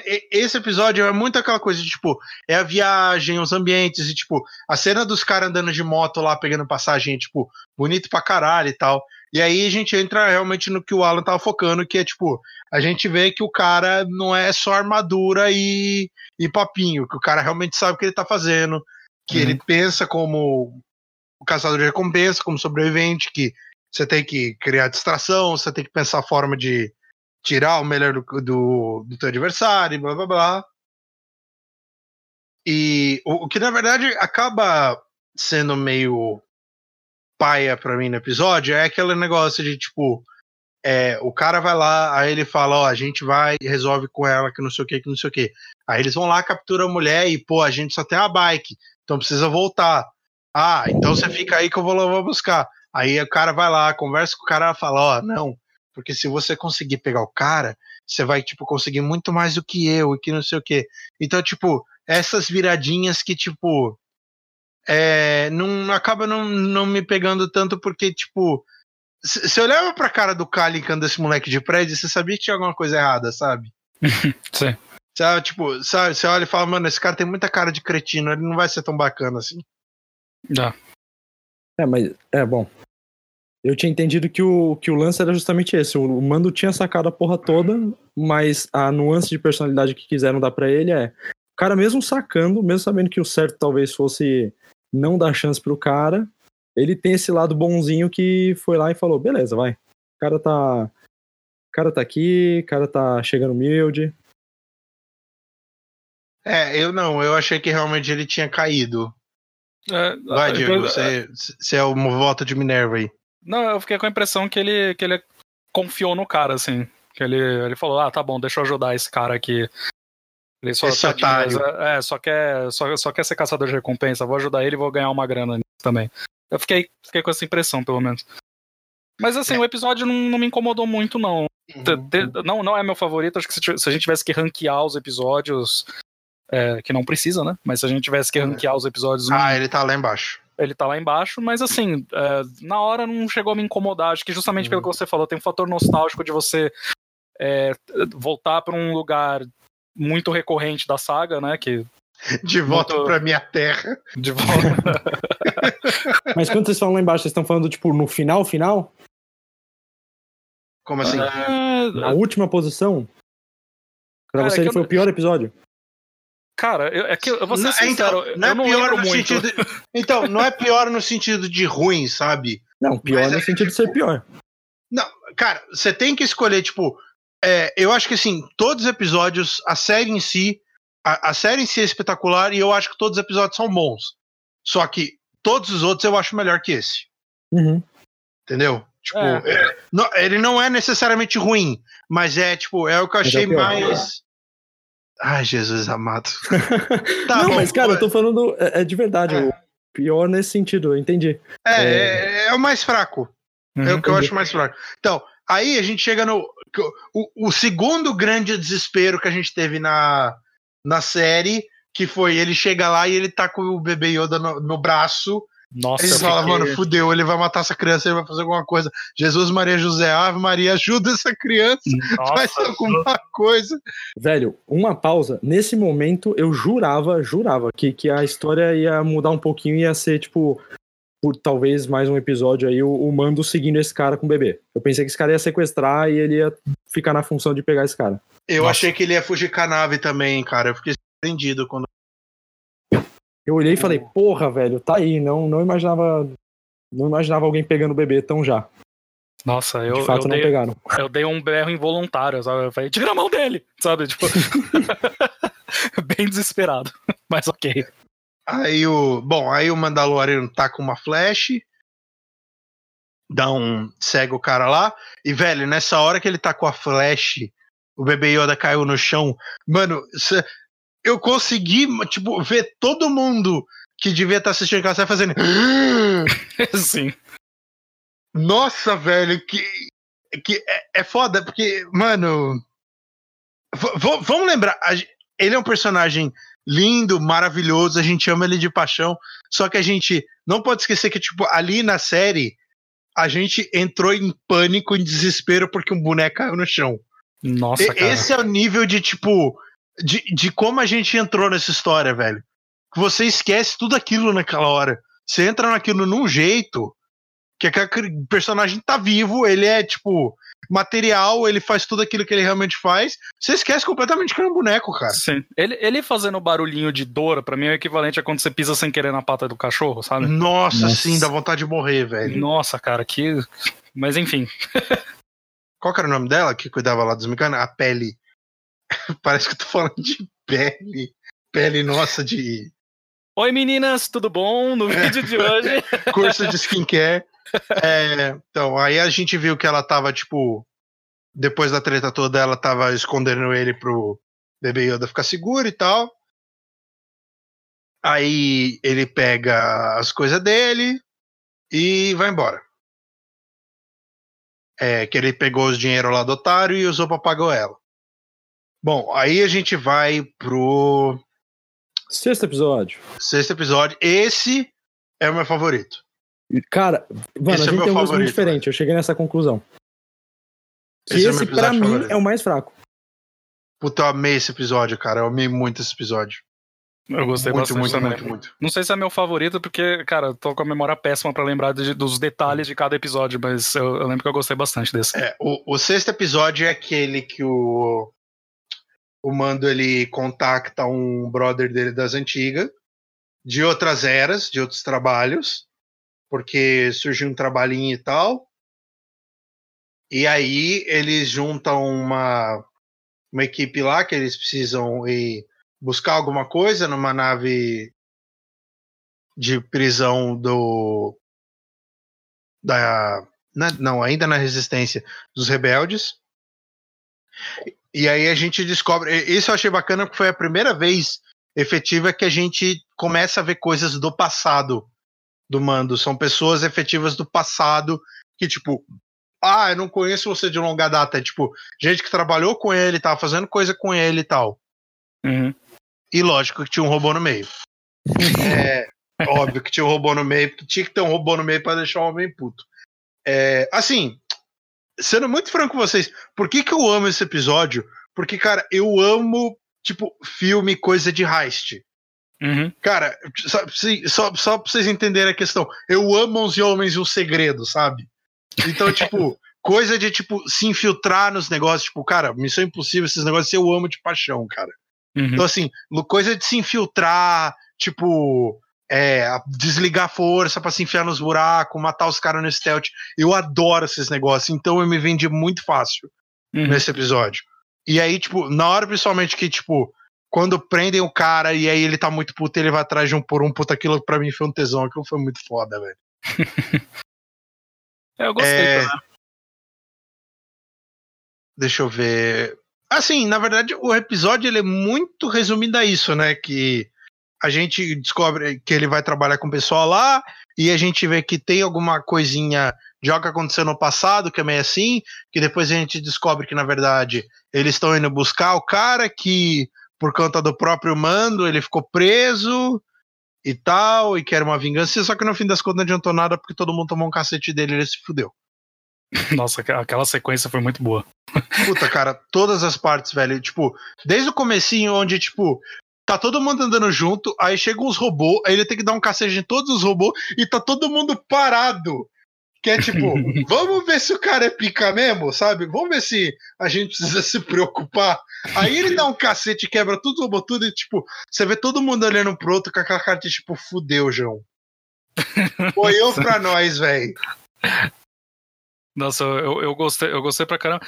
E ó, outra, outra curiosidade, outra curiosidade. O o guarda desse episódio, que é aquele que que, que ele- que eles ficam negociando lá e depois a mina mata o cara, né? Sim. É, aquele ator é o que dubla o Anakin na no Clone Wars. Caralho, sério? Sim, Matt Lanter. Que foda. Foda, né? Curiosidades. Curiosidades, é, vocês só tem aqui. É, Deixa eu ver. Na verdade, não tem muita coisa disso. Tipo, tem é, o robô fica lá na nave, aí a gente tem outro momento de agonia, onde Nossa. o robô resolve, ele descobre lá através de uma dos das comunicações lá que o o mando tá com alguma coisa e tal, e aí o cara meio que junta um mais um e descobre que é criança, e aí a gente vê a criança usando, feito, fazendo um robô de trouxa, indo de um lado pro outro, aquilo extremamente fofo. Cara, uma das cenas mais engraçadas de toda a temporada pra mim foi quando o robô acha o Baby Yoda e tá prestes a atirar. E aí o Baby Yoda levanta, levanta a mãozinha presa a fazer alguma coisa, o Mando, tipo, atira no, no robô por trás e o Baby Yoda olha pra própria Mando, tipo, caralho, eu que fiz isso, tá ligado? Sim, velho. Cara, eu, eu chorava de rir com aquilo. Ai, é muito bom. Não, e antes disso, tem o, o cara lá que tinha o bracinho de arminha, ele achava que na verdade era o brinquedo, e ele tava, tipo, tacando o, o Baby Yoda, velho. Eu fui, tipo, meu Deus, que desespero, velho. Sim, puta que pariu. É, e o pior é que, tipo, o Mando não podia fazer nada, né? Porque senão ele entregava uma paçoca. Aliás, aliás, a gente falou que o, o Baby Yoda no episódio anterior caiu e, e- e doeu na gente. Nesse episódio ele caiu mais forte, né? Sim, ele Cara, foi tacado no chão, velho. Tacado do no chão. episódio 5 pra frente, o bicho apanha feito um caralho. Nossa né? senhora. Nossa, nem me fala. Mas eu gostei desse episódio também. Eu, eu, eu gosto dessa vibe 11 Homens e um Segredo. Coisa de heist, coisa de assalto. Eu acho legal. É um, episódio, é um, é um episódio. Teve um pouquinho mais de ação, né? Eu, eu gostei por todos esses elementos, assim. Pelo que você falou também de ter, de ter alguns personagens do passado do mando também. Uhum. E, e de você ficar nessa coisa de, tipo, você sabia que tinha alguma coisa errada naquilo, sabe? Você fala, velho, tem, tem, tem alguma merda nisso aqui, não é, É. possível. Assim, eu admito que ele não é um episódio que diz muito pra gente do que tá acontecendo na série em termos de futuro. Não. Eu acho não. que é um probleminha que tem o 5 também. Só que eu- é, é, eu, eu falei, é por conta de clubismo mesmo, mas Não, eu, acho, É. eu acho que o que o É, Alan é falou. o que o Alan falou pro, É. pro episódio 6, que serviu pra mostrar que, que a questão da, da, da, da experiência do mano e tal, eu acho que serve pra esse também, né? É, é- é Esse muito é o que a gente viu que ele complementado, é é. porradeiro. Nossa, Sim. foi, foi incrível, assim. E, e, assim, não, ver que ele não resolve as coisas também. Tipo, ele é foda, ele é inteligente e tudo, mas ele passa perrengue também, né? Quando ele foi enfrentar o outro cara lá, que ele tomou um sacode da pouco, ele teve que fechar duas portas no maluco pra arrebentar ele. sim. Nossa, então foi, Então. Foi, foi, foi bom. Foi, Não, ainda teve rinha de faca dele caminha lá. E não, cara, a, a cena das luzes piscando, puta, Caralho. velho, aquilo foi muito foda. Sim. Aquilo foi muito foda. E, e mais uma vez, que a gente não cansa de repetir, você não precisa entregar tudo que aconteceu ou tudo que tá acontecendo. Tipo assim, a hora que a gente viu a luz piscando e ele aparecendo vez ou outra, e o maluco lá do revólverzinho, tipo, desesperado. Mano, a gente já sabia, falou, fudeu, o maluco vai morrer. Vai- Não, e aí depois a gente descobriu que o cara não matou ninguém. Mas É, naquela então- hora a gente falou, mano, pronto, morreu, passou a faca. Já era. Então, então vocês, vocês acharam. Vocês ficaram surpresos também que eles ficaram. Vocês, vocês acharam que o mundo tinha matado todo mundo também? Eu achei que ele tinha, cara. Não. Eu, Eu achei, achei que ele também. tinha. Eu achei também. Eu achei Não, que ele porque tinha matado assim, a- pelo menos até então na série a gente tinha visto ele matar uma pessoa. Assim, que Isso é a gente verdade. viu ele matar cruelmente. O resto ele matou só em tiroteio, né? É, eu, acredit, eu acreditei que ele tinha matado, porque pra mim pareceu uma coisa assim do tipo, cheguei no extremo, entendeu? Se eu não matar eles, eles vão pegar o bebê. Uhum. Então, tipo, na- naquele momento, eu, assim. é, assim, não é, não é também que, tipo, nossa, que puta surpresa eles estarem vivos, mas assim, foi uma coisa que, tipo. Pra mim. Foi um detalhe tava- bacana, né? É, pra mim já tava, já tava definido que não precisava mostrar eles mortos, mas pra mim já tava definido, ah, matou, foda-se, entendeu? Uhum. E aí depois, quando apareceu eles, eu falei, hum, isso é interessante, porque eu, eu acho que ele manter esses personagens vivos diz muito, acrescenta muito mais pra série pro personagem do que se ele tivesse matado. Sim. Então, assim, eu achei mais interessante. Eu fiquei, eu fiquei surpreso por conta disso. Eu falei, ok, elementos a mais, sabe? Uhum. É, e que na verdade, assim, acaba se justificando um pouco no finalzinho, porque aí a gente descobre que o. Que o, o Queen e o, e o cara lá do começo, que eu esqueci o nome dele, o.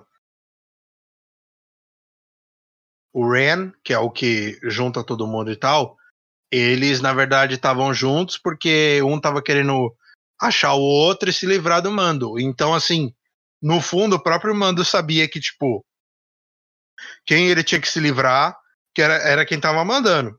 Uhum. Então os outros meio que não, não precisava, só deu umas porradas bacanas neles e ficou tudo isso. Mesmo o cara lá da pistolinha merecendo, porque ele tacou o bebê Yoda no chão. Nossa, Podia ter passado a faca nele sim. esse aí podia tranquilo, foda-se. É. Tá pago. E, é, e aí, e, e- de quebra, a gente ainda viu uns X- uns X-Wing, tipo, destruindo o negocinho lá. Então, tipo, Nossa, que delícia, né? show. Que cena maravilhosa. É. Eu Ah, gostei. e- Foi um bom é, episódio. E, e no finalzinho do episódio, o Mando. É a primeira vez que a gente vê o Mando pegando a bolinha, tipo, por vontade própria e dando pro bebê Yoda. Sim, Brincar. coisa boa. Vamos, cara, vamos pra saideira, que aí é o. Cara, é- a, a soma toda do produto é o que torna o negócio especial. Mas não que a gente precisasse, mas o episódio 7 ou 8 foi aquele negócio que, tipo, é tão. Foi tão é, frenético o negócio que an- mesmo antes de chegar o episódio 8, tipo, eu já tava, mano, foda-se, isso aqui é foda pra caralho, não tem como estragar isso aqui, Uhum. puta, John Favreau pode comer o meu cu e é isso aí, velho. Ai, cara, como que a gente começa falando disso aqui agora? A gente Porque- começa falando eh, a, a- a parte dele, dele convocando todo mundo, né? De no, todos os personagens de volta. Que eu achei muito bom. Eu Fiquei, cada, cada personagem É. que ele chamava, eu já ficava do, do falar, ah, sim, finalmente, sabe? Vamos ver uma equipe. É, que na verdade era o que a gente tinha é, imaginado que ia acontecer por causa do que rolava nos trailers e tal. Uhum. E na verdade no comecinho o o Mando encontra com o, o Griff, que é o cara que arrumava os trampos pra ele. Aí ele fala, cara, a única você tem que me entregar a criança ou a gente mata todo mundo, porque é a única forma, porque senão isso nunca vai acabar. né? Uhum. Porque, tipo, a gente via que os caras tinham recurso e estavam pagando o caçador de recompensa pra trás dos caras. E aí a gente falou, pô, então eu preciso juntar o bonde, e aí ele foi atrás dos amigos dele. Uhum. De uma maneira bem. É, Sucinta. sucinta, isso. Ah, É, eu- deixa eu só fazer um parênteses. Hum. Nem, nem sei se você vai cortar isso depois, mas. Porque não tem, não tem muito a ver. Mas assim, eu, eu dei muita risada dessa, dessa cena, porque eu vi um pessoal depois do episódio fazendo um meme e tal.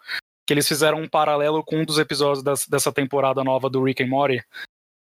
Que tem um episódio que o, que o Rick vai convocando umas pessoas e todas, todas Ah, as pessoas pode que crer. É, o zoando o Heist Movie. É, que toda vez que Sim. ele que toda vez que ele encontra as pessoas, ele Rick Sanchez e o son of a bitch. Aí os caras fizeram um meme que toda vez que o Mando vai convocar ele, Mando e o son of a bitch. Caralho, dei muita risada disso, velho. Perfeito. Fica, a recomendação também, né, pra assistir Rick and Morty, que puta que pariu. Com uma É coisa fina. Prossiga. quando a gente tá. Quando ele busca a cara e aí eles estão lá na nave, eles estão conversando sobre a situação e as condições e tal. É a primeira vez que, tipo, a gente vê que o Baby Yoda realmente está entendendo o que está acontecendo Uhum. e o, o, o que, que pode acontecer. Que na verdade acaba causando um pouquinho de confusão na nossa cabeça, porque, tipo, é, pra gente ali, visualmente, pela forma dele agir, ele é um bebê. Dentro do cânone ali da série, ele tem 50 anos. Só que uma coisa meio que não tem nada a ver com a outra, pelo que a gente tá entendendo. Só que ao mesmo tempo, nesse momento, ele vê que, tipo, a gente não sabe, na verdade, se- ele vê, se ele tá entendendo, ou se ele tá sentindo que tem alguma coisa muito ruim acontecendo, porque ele vai lá, ele escuta a conversa e depois ele vai lá e mexe nos negócios todos da nave. Ah, entendi o que você quer dizer. Que, tipo, você não sabe se foi, tipo, pra brincar, uma brincadeira dele ou se foi do, tipo, proposital. do- Não, não, não, não. Na verdade, foi proposital, porque a gente vê que ele tá escutando a conversa, etc. A minha dúvida, na verdade, é até onde isso é porque, tipo, ele realmente tá começando a entender o que, que tá acontecendo ali. Tipo, ah, eu sei que um mais um é dois, sabe? Ou então é tipo a força ou algum sentimento ruim dele de alguma coisa que tá dizendo, tipo, isso é perigoso, faz alguma coisa. Tipo, instinto. Ah, Meio instinto, meio força.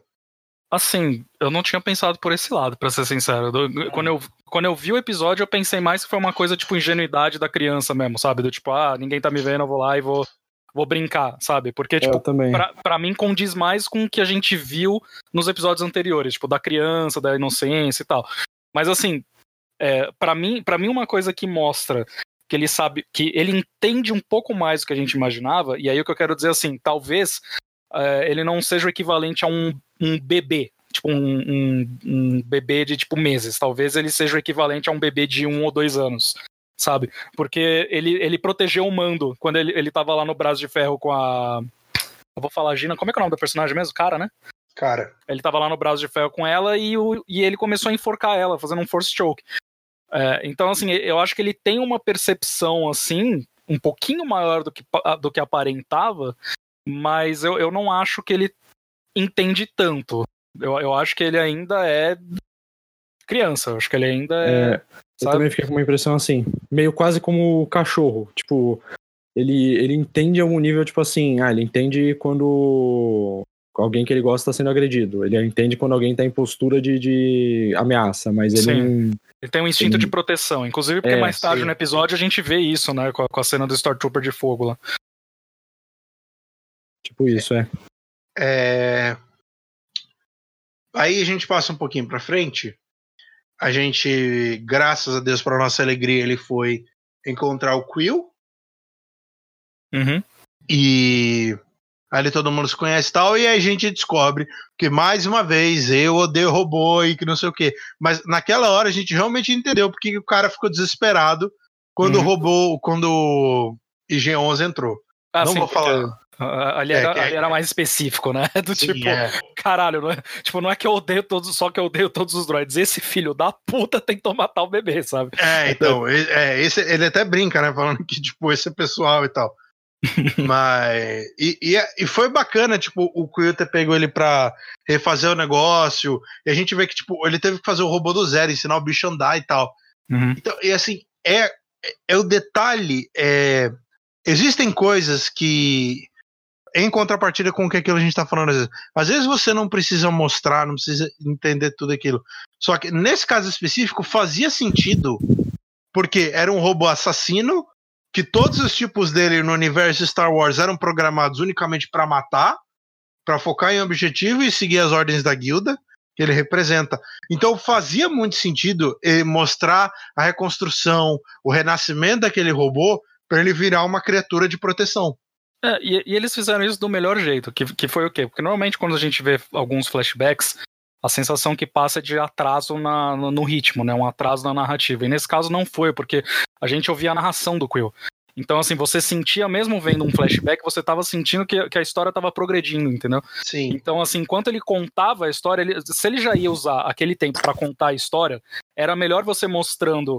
o mostrar o flashback ao mesmo tempo do que você mostrar eles conversando na nave. Então, assim, foi um uso muito inteligente. E, e foi muito legal ver o Chap lá. Parecia aquele robôzinho Chap.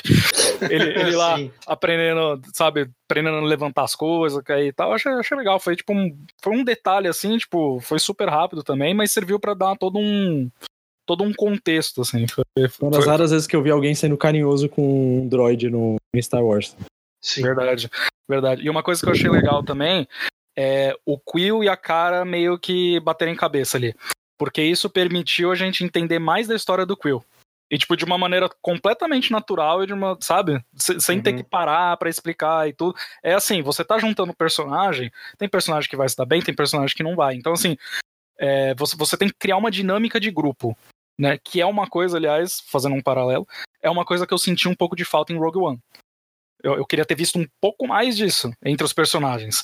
E eu senti isso no- nesse, no- nesse curto espaço de tempo no, no, no Mandalorian é, por conta disso. Eles bateram a cabeça e com isso você entendeu um, um pouquinho mais do background de um dos personagens.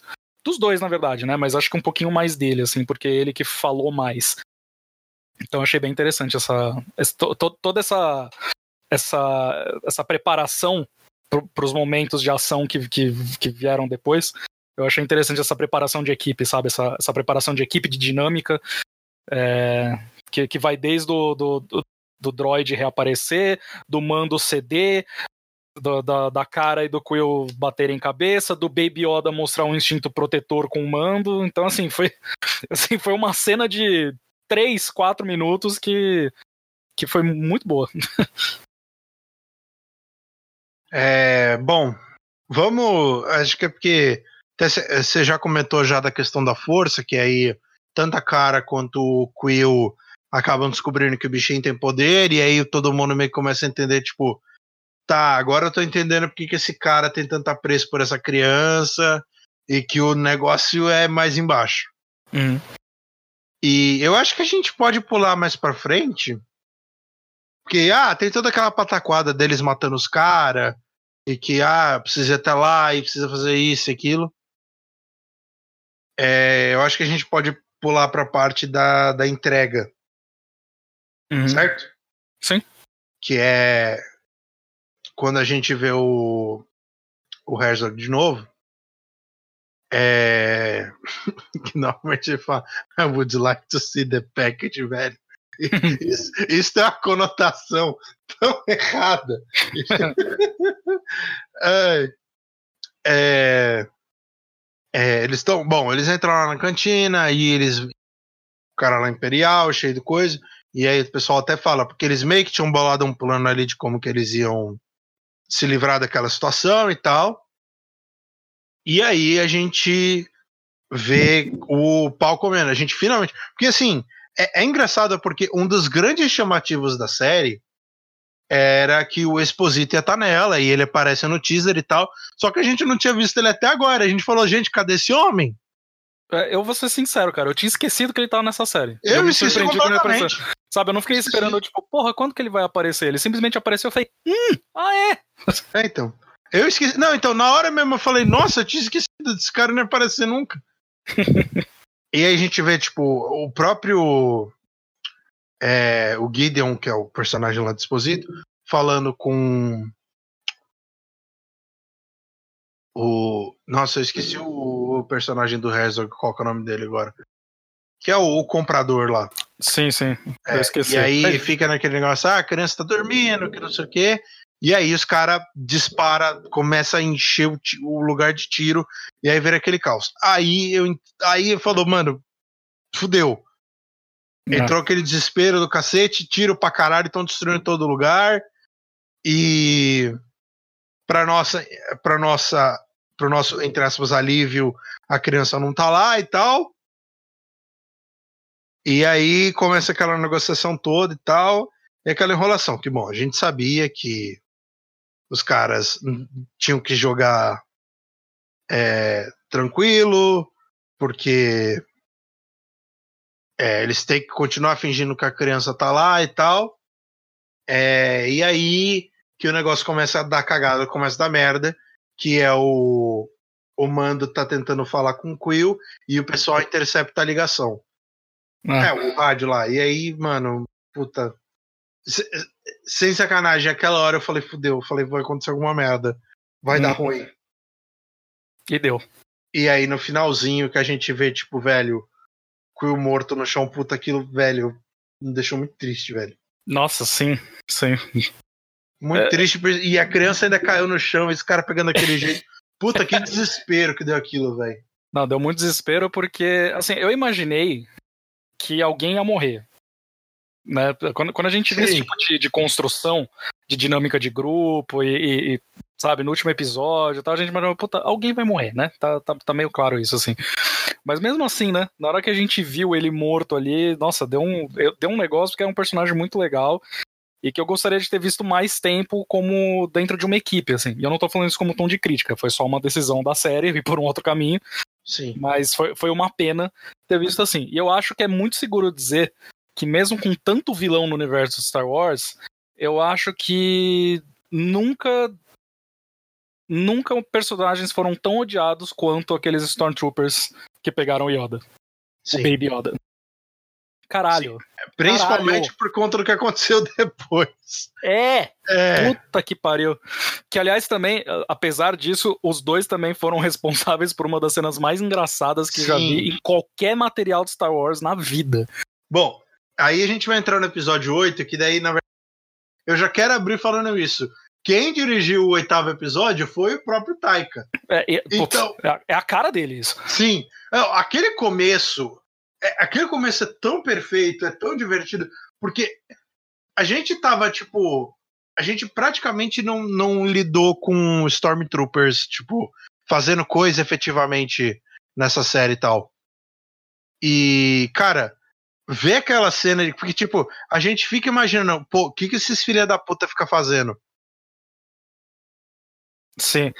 E aí o que, que eles fazem? Eles erram os tiros igual pegaram a piada que todos os fãs usam desde a trilogia clássica e mostraram ali de um jeito que, nossa, eu chorava de como se eu estivesse vendo uma série de comédia, eles tentando acertar a lata com, com laser, com, com blaster lá.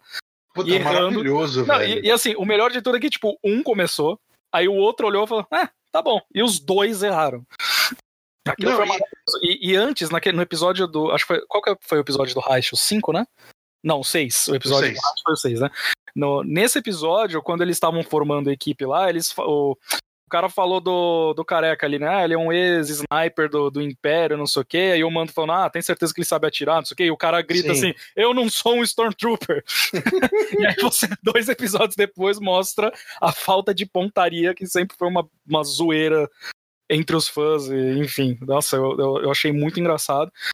Só que depois teve, a, teve o filho da puta socando o Baby Yoda, ele gritou de dor. Ah, que ódio. Não, e, e é bacana porque a gente sempre fica naquela. É, é bacana é, a gente lembrar que Stormtrooper, é, quando entrou o Império, eles deixaram de ser clones, eles passaram a ser soldados capturados, contratados, convertidos e blá blá blá. Então, assim, é eles, por exemplo, aquela conversa que eles estavam tendo de tipo, ah, deixa eu ver o negócio, vamos tirar o negocinho que tá ali no deserto, é muito tipo, tipo de coisa que você espera de um soldado tonto, sabe? Sim. Então, por mais que aquilo parecesse meio, tipo, fora de hora, aquilo fazia muito sentido. Porque, tipo, os caras estão no meio do nada e eles precisam ficar esperando. Não vou ficar olhando por nada, vou tirando umas latinhas que tá ali. Sim. Não era lata, era um bicho, não era? Não lembro agora. Não, acho que era uma lata mesmo, não é? Era lata? Acho que era. Era pedaço de, de nave, se não me É, acho, que, acho que era isso. Bom, aí o IG-11 apareceu, Uhum. Ele- fez aquela gracinha falando que ele era. ah, Falando que era babá, né? Não lembro, acho que era isso. Era caretaker, alguma coisa assim. Caretaker, né? É, caretaker. Se vingou por nós. Ah, então, aí ele dá uma surra no primeiro maluco. Aí o outro ele dá tipo uma. Não, ele dá uma surra nos dois. Sim, se vingou por nós, maravilhoso. Aí ele pega. a- ele vai. Ele pega a bike, pega o nosso bebê. E ele vai dar. Ele, ele vai. Na verdade, ele tava indo em direção à cidade, né? É, ele vai de, É. de, de, de encontro aos outros personagens ali e foi uma sequência animal também. Ele entrando, saindo atirando em todo mundo e, e, e o Baby Yoda curtindo, né? Tem uma hora que foca. Tem uma hora que foca na cara do, do, do, do Baby Yoda enquanto o Android tá lá atirando em todo mundo e o Baby Yoda tá mó feliz, tá tipo, Yee! E aí, mas eu, eu adorei a dinâmica dessa cena. Ele saindo atirando em todo mundo e, e aí protege o bebê quando, Sim. quando vem ele. Puta, fantástico. Cara, aí a gente chega no. Num dos grandes momentos da série inteira que é, o, o Gideon começa a conversar com os caras lá e a gente descobre que ele sabe é todo mundo. Tipo, ele sabe tudo de todo mundo e que a gente descobre, inclusive, que a cara de Alderan foi um Uhum. detalhe bacana. Muito legal. E aí a gente finalmente descobre o nome do mando. Uhum. Que o nome dele é Jin Jarin. É isso, né? Parece, Jarin. parece o nome daquela. Aquela mágica que. Como é que era? Eu Não lembro se era do Chaves ou do Chapolin. Que era. Caralho, como é que era o nome dessa porra? Enfim, tinha aquela mágica que rolava no, no- em algum episódio do Chaves ou do Chapolin que parecia isso daí. E tinha um negócio dos, dos anões também, né? Churin Churin Chun Fly. Tyrant Angel Fire, é. Esse eu lembrar. E aí a gente. O, o mando começa a juntar os pontos, e aí ele vê que a única forma do cara ter essas informações, porque quando o próprio mando tinha nascido, é, é, o planeta é, que ele nasceu. Que ele não é originalmente mandaloriano, o planeta que ele nasceu não tinha registro. Hum. Então não tinha como. Então não tinha como o cara saber de onde ele era, a menos que tipo ele tivesse é, presenciado em alguma situação que o, o mando tivesse lá antes. E aí, bom, tem toda aquela conversa onde é, ele começa a falar do passado dele, e aí a gente vê que tipo, os pais dele estavam escondendo ele num bunker, que é quando os droids estavam é, invadindo e atirando tudo, e aí depois a gente descobre que foi o Mandalorian que resgatou ele. Ele Uhum. tá voando de jetpack, todo o mundo ideal. É, Esse momento desmentiu uma, uma, uma teoria de muitos, de muitos fãs e, e muitos sites estavam divulgando também, é, dizendo que o, o Evan McGregor podia fazer uma aparição especial nessa primeira temporada, dizendo que de alguma forma ele teria ligação com o, o Mando. Que, que ele teria. as- Que, que na hora que, que os pais estavam fugindo e tal, é, que ele apareceria, é, e que ele teria entregue para os Mandal Mandalorianos o, o- a criança e tal. E aí desmentiram isso. Eu É, achei, e- eu achei bom. sim, Eu achei é, bom. O Obi-Wan já vai ter uma série dele, então não, não, precisava ter essa. Não precisava forçar uma ligação com um personagem clássico, tá? É, ok. não. Até porque, tipo, a gente descobriu que o cara que resgatou ele lá, a gente viu o emblema dele, que ele era da Death Watch. Então, assim, já tem uma ligação bacana com o passado e tal. Sim, sim. Não, não, não precisa. Até porque, tipo, já tem segunda temporada confirmada e tal. E a Uhum. gente sabe que é óbvio que vai ter mais coisa do passado Sim. e tal. Então, não precisa tacar tudo de uma vez em cima da gente assim. Tá, tá Uhum. show. Bom, aí a gente descobre que o, o Gideon ele era um oficial realmente durante o, o expurgo. É, o, o- o expurgo dos Mandalorians, que matou o- todo mundo e tal. O dia dos mil. Como é que era? Mil choros? Não, mil lágrimas. Isso. Uhum. Noite das mil lágrimas.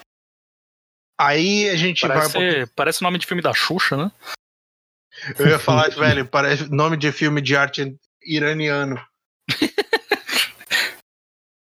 e aí a gente vê o IG-11 de volta com o bebê. O bebê tá de volta com o pai.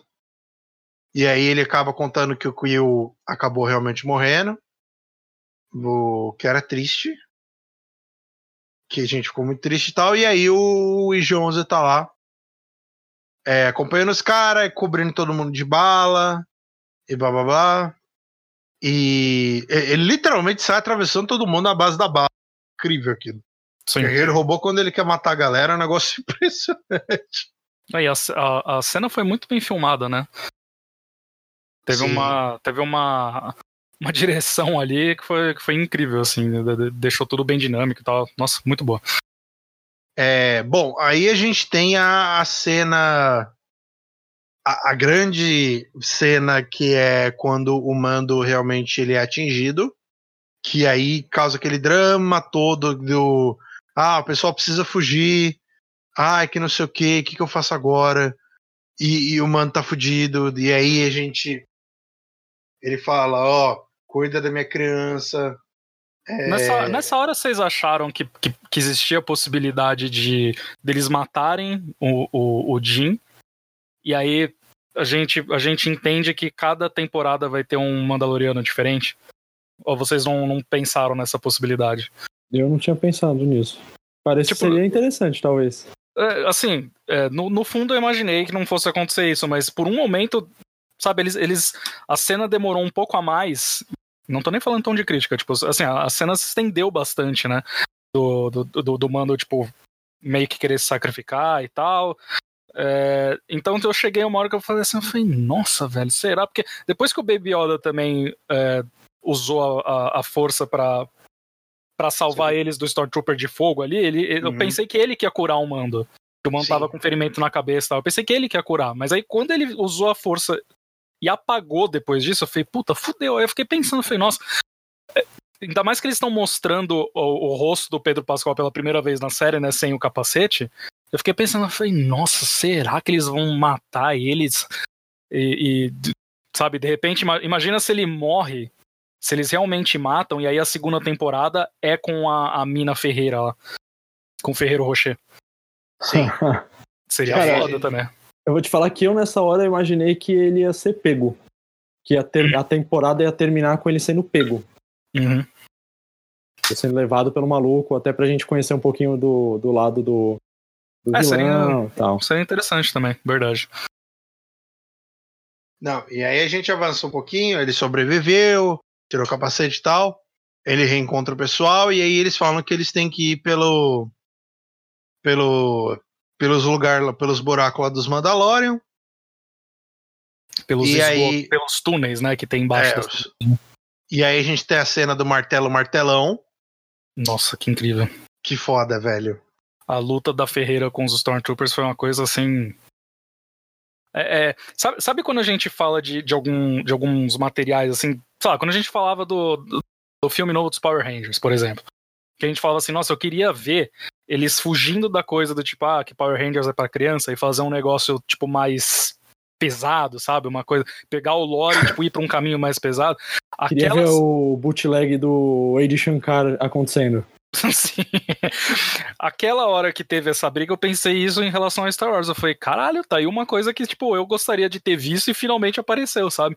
Não, não assim, que faltava no Mandalorian, mas assim, no, no universo Star Wars como um todo, sabe? Porque foi uma.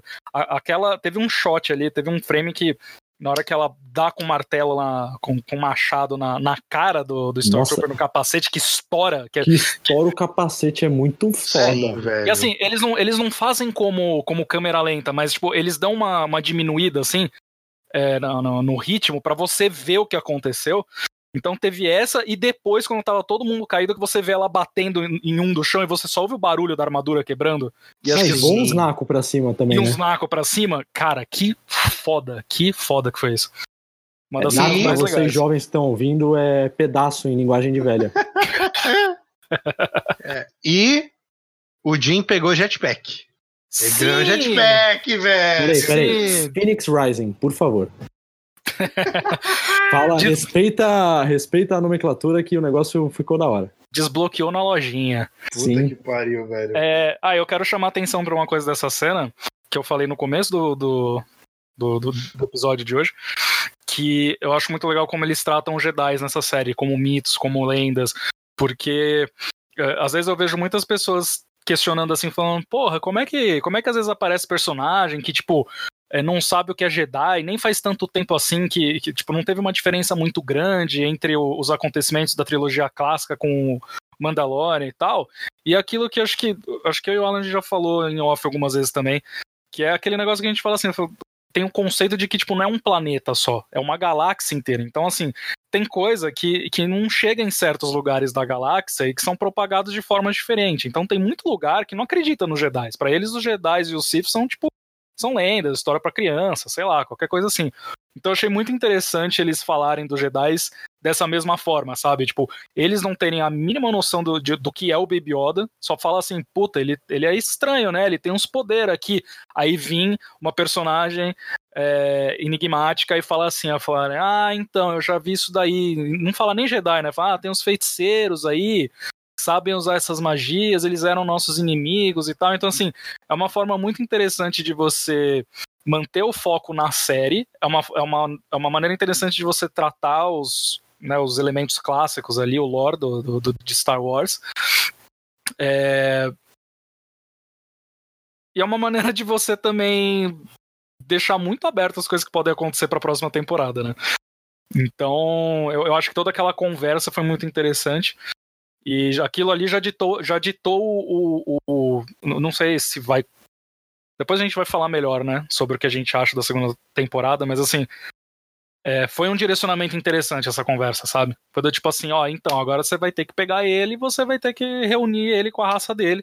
E, mas cuidado, porque, né, essa raça aí é considerada inimiga, digamos assim.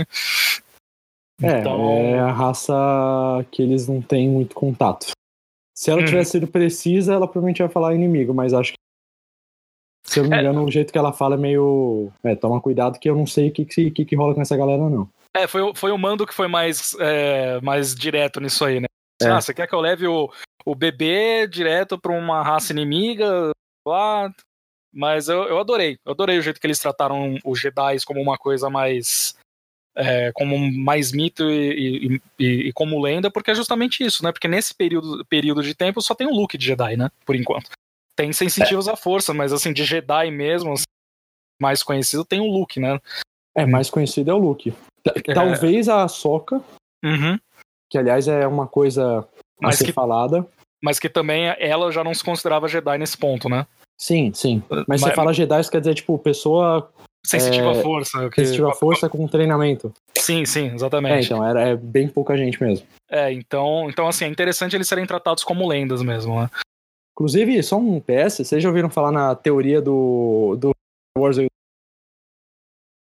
É, peraí, peraí que cortou aqui. Você tá aqui, ó? Vocês já ouviram falar na teoria de que as pessoas, o universo da história de Star Wars partiu do, os humanos partiram da China?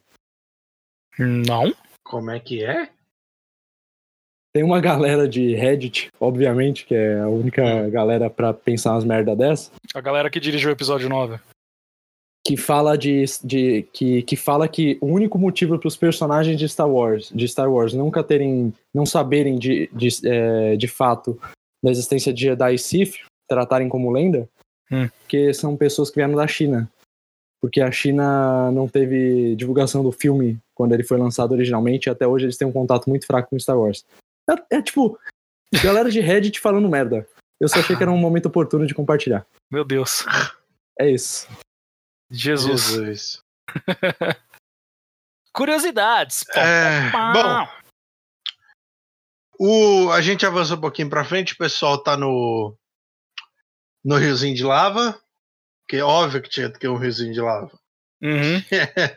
E aí a gente dá tchau agora pro, pro robozinho. Morreu o criador e morreu o, Criatura. criado, Criatura. é, a criatura. De uma maneira bem dramática. Eu fiquei triste, cara, porque a gente tinha pegado um pouco de apoio por ele. Foi, foi um sacrifício triste de ver. Foi, foi sim. E foi uma cena legal, né? Porque teve toda aquela conversa, achei engraçado ele falar pro, pro Mando, ah, não fica triste. Ele falou, não, mas eu não tô triste. Eu falei, não, tá sim, eu, eu fiz a leitura da sua voz, tá ligado? tipo, se fode aí, trouxa, você me aceita a droga do meu carinho, tá ligado? Então eu achei muito legal a cena. É, só, só uma pena, né? Porque outro personagem que, que na hora que ele começou a crescer, é, né, foi, foi podado. Mas foi, foi uma cena legal. Foi uma cena, foi uma cena bonitinha. Emocionante. Empolgante. Empolgante. Empolgante. Maneira. Bom, a gente tem agora toda aquela cena, porque lógico que ia ter de do mando voando de jetpack e aí destrói o fighter. Nossa, aquela, aí- aquela cena daria um bom quick time event num jogo, viu? Puta, sim, é, sim, cara. tipo, aperta, aperta o A pra pular, aperta o B pra ele jogar a corda pra seguir o TIE Fighter, aperta o, X- o X pra ele colar a bomba. Foi um momento de videogame, mas foi muito da hora. Ele usando o jetpack pela primeira vez. Não, e foi engraçado, porque o- a, a nave aparecendo e aí o pessoal pegando o bebê Yoda pra tipo, vai, faz seu bagulho aí, protege a gente. Usa as mãozinhas e ele, tchau. Sim. Muito bom, velho. Bom, a nave cai. Aparentemente tá tudo ok. O pessoal lá se reencontra daquele jeito, blá blá blá blá. E aí a gente começa a, a meio que polir o que, que vai acontecer no futuro. Uhum. É, o Griff fala que ele quer que a cara vire uma uma caçadora de recompensas ali no dele. É, e ele também fala, Mando, se você quiser você pode voltar, até porque a gente se livrou dessas treta de contratante, que não sei o quê. Sem ressentimentos. Tentei te matar. Sem mas ressentimento. Acontece, é, é parça. E aí, a única coisa que a gente vê é que o Jim, ele fala que ele precisa resolver treta, ele tem as coisas pra resolver. Ou seja, tá meio que intrínseco que é, eles precisam, tipo, ele tem que ver o que ele vai fazer com essa criança, porque provavelmente ainda vai ter gente a mais trazer dele, e aí parece que o objetivo dele agora é, tipo, descobrir de onde essa criança é e o que, que ele vai fazer com ela. Sim. Tanto que o pessoal até brinca lá, tipo, falando, pô, você podia treinar esse moleque, hein, mano? É, então, eu, eu fico na dúvida. Bom, antes, só deixa eu falar uma coisa antes que eu esqueça. Sim. E eu acho que talvez vocês que viram é, Clone Wars e Rebels, que eu não vi até o final Clone Wars e Rebels, eu só vi a primeira temporada. Sim, é uma falha, pretendo ver. Mas acho que vocês podem falar um pouco melhor disso. Mas é, aquele lance do. do, do...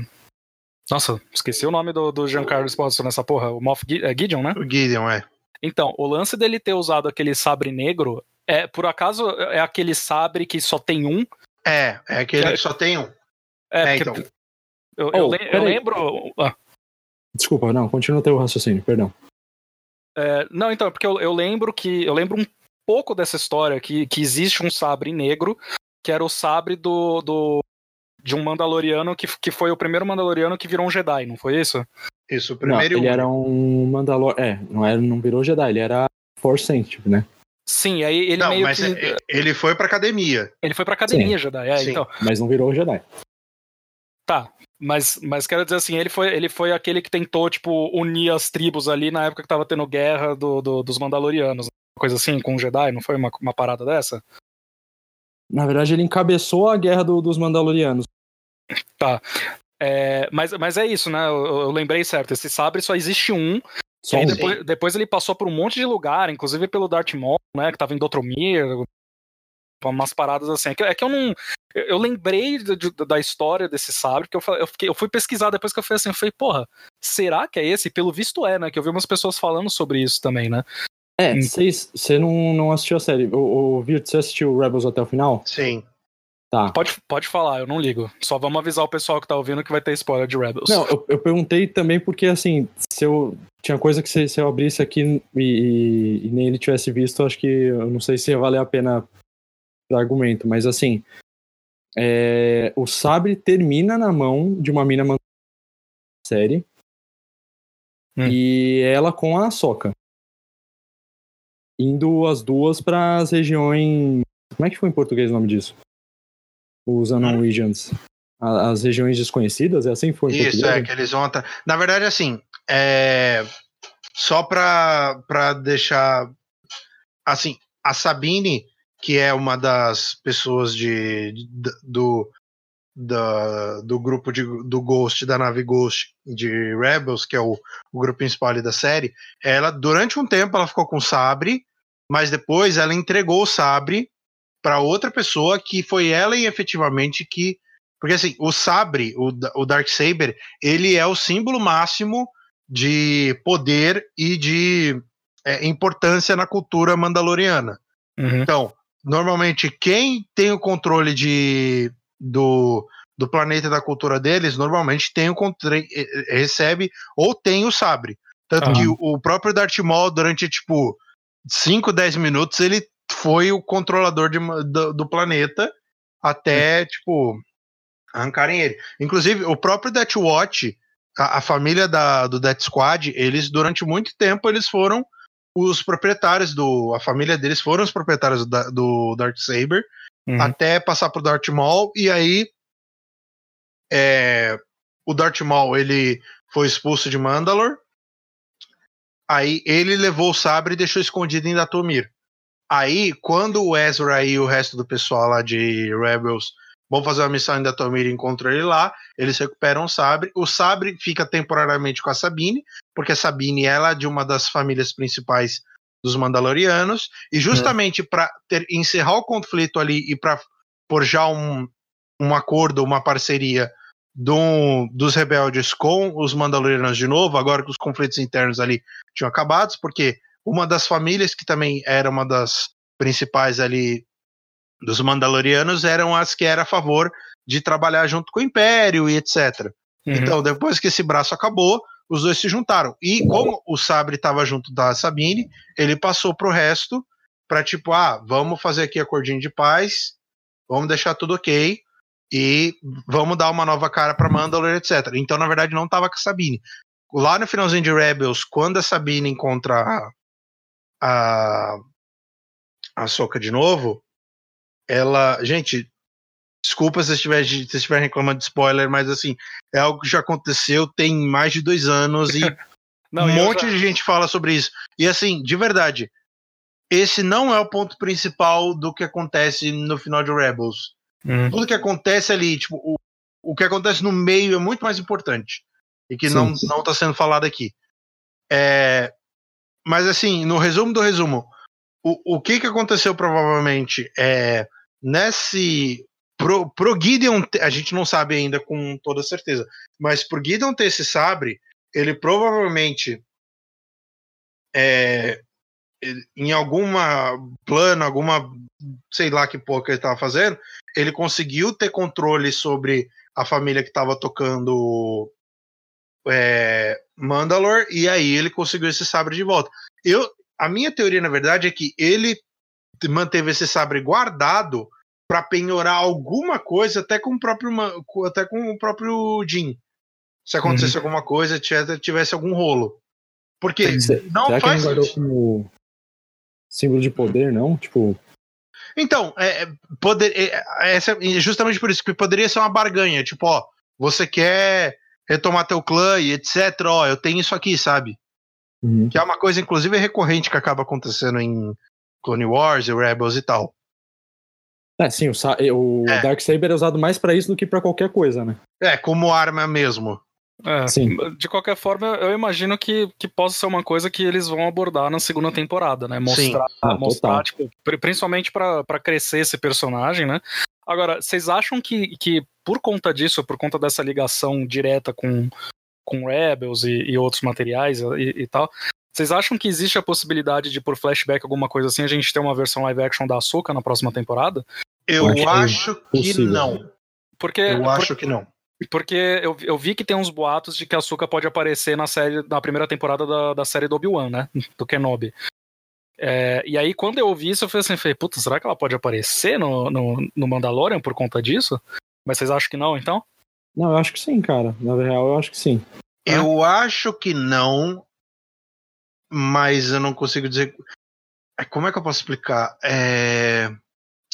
Eu acho que assim, se for coisa de flashback, eu ainda acho que talvez. Só que assim, como a gente ainda não sabe estruturalmente fora dali daquele meio onde o, o Mando estava vivendo, com a forjadora e tal, a gente não sabe o que, que sobrou do resto do mundo dos Mandalorians ali no universo.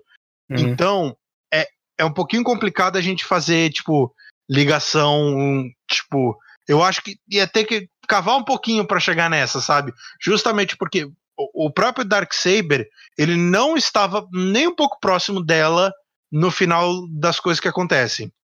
Entendi. Em Rebels, então eu não acho que é uma ligação. Tipo, pro, pra série do Obi-Wan, eu acho muito provável. Uhum. Até porque é uma das coisas que o pessoal mais vai pedir. Mas ah, pra, pra agora, pro Mandalorian Season 2, eu acho difícil. O que eu. vamos aproveitar já e já vamos entrar nesse, nessa parte. O que, que eu acho que vai acontecer na Season 2. Uhum. Eu acho que os caras vão quebrar o tabu e eles vão dar alguma informação efetiva da raça do Yoda. Uhum. Eu acho que finalmente vão abrir ca essa caixa de Pandora. Eu não acho que eles vão revelar muita coisa, tipo, ah, o planeta que não sei. Eu acho que eles vão dar alguma coisinha, sabe? Tipo, ó, ah, então, a gente viu aqui no. Sei lá, tipo, episódio final que eles estão buscando alguma informação, enfiar alguma pataquada, aí eles estão lendo coisa lá e descobriram, por exemplo, a raça dele, sabe? Uhum. Eu acho que vai ser alguma coisinha assim, mas eu acho que o foco da segunda temporada vai ser isso e a gente descobrir o que está acontecendo em efetivo. É, do, a gente vai acontecer, tipo, in, a gente vai entender inteiro o que aconteceu em em Mandalore e é, por que, que a raça dele tipo, tá meio que escondida e tal. Eu acho que esse vai ser o foco. A gente vai provavelmente explorar um pouco mais o passado dele. Eu não vejo muito além disso. É, eu. O que, que vocês eu, acham? Eu chutando assim, eu acho que, que vai ser isso mesmo. Tipo, a segunda temporada vai ser a, a busca do, do Mando e do Baby Yoda pela raça, pelo planeta, talvez. É, também acho que eles não vão soltar tudo, mas eu acho que eles, eles vão começar a divulgar umas informações bem relevantes, sabe? Do tipo, talvez o nome da raça, é, talvez um pouco da origem desse bebê Yoda. É, e divulgar um pouquinho dos planos do Império. Eu acho que a gente vai entender melhor o que, que o Império queria com essa raça. Sim. Talvez eles. Provavelmente eles vão deixar mais coisas pra terceira temporada. É, ou não, né? De repente eles encerram essa história do Baby Yoda já na segunda temporada. Né? A gente não sabe se, se o Mandalorian demorar, sei lá, seis, sete temporadas, a gente não sabe se o, o, o foco do Baby Yoda vai estar tá lá até as sete temporadas, mas enfim. A gente não sabe, mas eu imagino que vai ser mais a, a, essa busca pelo planeta e pelas informações. E enquanto isso, a gente vai vendo uma, o, o personagem do, do o Moff Gideon crescendo como personagem também. A gente vendo o background dele, algumas coisas que aconteceram. Não sei se eles vão dar um foco do tipo como que ele conseguiu esse Dark Saber. Talvez seja só tipo um, um elemento para quem conhece outros materiais de Star Wars, tipo curtir, sabe? De repente eles não vão focar exatamente nisso, mas talvez isso se eu tiver que chutar, eu acho que se a gente for descobrir sobre o passado dele, vai ter um pouco disso também. É, a única coisa que eu fico na dúvida, eu não acho que eles vão fazer isso, mas é, hum. se, a, se a segunda temporada vai começar imediatamente da onde terminou a primeira, ou se vai ter uma passagem de tempo. Vocês acham Boa que existe. Questão. Vocês acham que existe uma passagem de tempo que de repente a gente vai ver o bebê? É porque, é porque assim, a raça do Yoda cresce de forma diferente, né? Então, assim, dois anos para ele, talvez ele continue do mesmo jeito. Mas assim, é. vocês acham que existe a possibilidade da gente ver o bebê Yoda um pouquinho mais crescido, de repente começando a falar alguma coisa assim? Eu acho que não, velho. Por, justamente por conta da questão da idade dele. E como a gente sabe. E como a idade do Yoda é canon, é muito difícil traçar um parâmetro, cara. É, o Yoda morreu com 900 anos, né? Não foi isso? Alguma isso. Assim, né? É, então, tipo, é muito difícil. Tipo, mesmo se eu fizer uma matemática básica, tipo assim, vamos supor, para ele virar uma criancinha que anda, fala, saltita e poderia usar uma arma, ele teria que ter, sei lá, em anos de Yoda, uns 200 e pouco, pelo menos, sabe? Pra ser, tipo, aquelas crianças moleque. Ah. E nem isso, né? A gente não sabe isso. como é que funciona essa raça. Pô. É, então, eu acho bem difícil, cara. É. Eu acho que assim, vai ter um time skip de talvez é, uns meses. Se uhum. fosse pensar mais safe, algumas semanas. É, Se for ter time skip, talvez não tenha. Uhum. Eles falam, não, foda-se, vamos seguir daqui mesmo. Velho, é. eu vou te falar. Eu acho que não tem time skip. E eu acho que assim, todo. Nós três a gente tá com uma, uma sensação muito parecida do que vai ser a segunda temporada. A única, uhum. acho que, diferença que eu tenho, pelo menos o que eu entendi de vocês, é que eu não acho que ele vai sair procurando o planeta do Yoda. Eu acho que ele vai direto para Mandalor, porque ele tem o arco dele para encerrar, tipo, é nítido que ele tá nesse caminho de, de se desprender de, do que é ser um Mandalor. Ele tá encaminhando para tirar um, o, o, capacete assumir uma outra vida e se desprender dessas regras que ele vive ali. Você acha, que ele pode, você acha que ele pode descobrir alguns podres ali que, que vai fazer ele entrar em conflito com a. Com, com, Também, e eu acho que isso caminha justamente pra gente entender o lado do vilão, a relação do vilão com, com os Mandalorianos. Entender uhum. o lance do Dark Saber e tal. E eu acho que a gente começa a entender um pouco melhor a, a coisa do Yoda. Eu acho que a coisa do Baby Yoda vai ser. Sei lá, eu chutaria tipo uma terceira temporada pra frente. Assim, o foco de, de achar um. procurar um planeta, tal, tal, tal. É, acho que eles vão soltar mais umas informações pra gente calar a boca, sabe? Uhum. É, tipo, eu não, é mais ou menos que eu imagino, que eu, que eu até comentei. Eu acho que vai ser tipo uma coisinha, sabe? Uhum. Uhum. Ó, isso é um, assim, chute no vácuo, velho. Nos meus sonhos mais malucos, o que poderia acontecer, tipo assim, final de temporada, é, eles descobrem que o Palpatine tá vivo. Pelo amor de Deus. Bom, na verdade ele tá, né? Nesse período ele tá vivo. É, a gente imagina que assim, ele descobriu de qual planeta que o bebê Yoda é. E aí, tipo assim, pô, vai pro planeta dele, talvez descubra quem que é a família, quem que ele é, porque para eles ali, pro Manda, etc., eles não sabem quem que é. Eu duvido muito que eles saibam, tipo. A gente não. E, e tá, Tá é uma coisa que eu não sei. Tipo, é de, de domínio público de informação, tipo, todo mundo sabia que o mestre Yoda era o líder do Conselho Jedi, etc. Que depois ele foi fugiado. Não, provavelmente não, né? Até porque o Império não ia deixar, tipo, puta, tem um Yoda que foi o antigo mestre do Conselho Jedi e ele tá desaparecido. Toma aqui um pôster, ó, você ganha 500 créditos. Achar, não, né? Eu acho que. Deve ser, tipo, se teve algum momento no, no canon que, que alguém saiu caçando Yoda?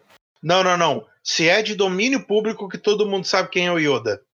Todo mundo você diz a gente ou no não, universo, universo Star Wars? Não, em Star Wars, né? Tipo, por exemplo, não, acho que não. É, então. Acho que não, até porque é aquilo que a gente tava falando, é uma, uma galáxia, né, tal, é uhum.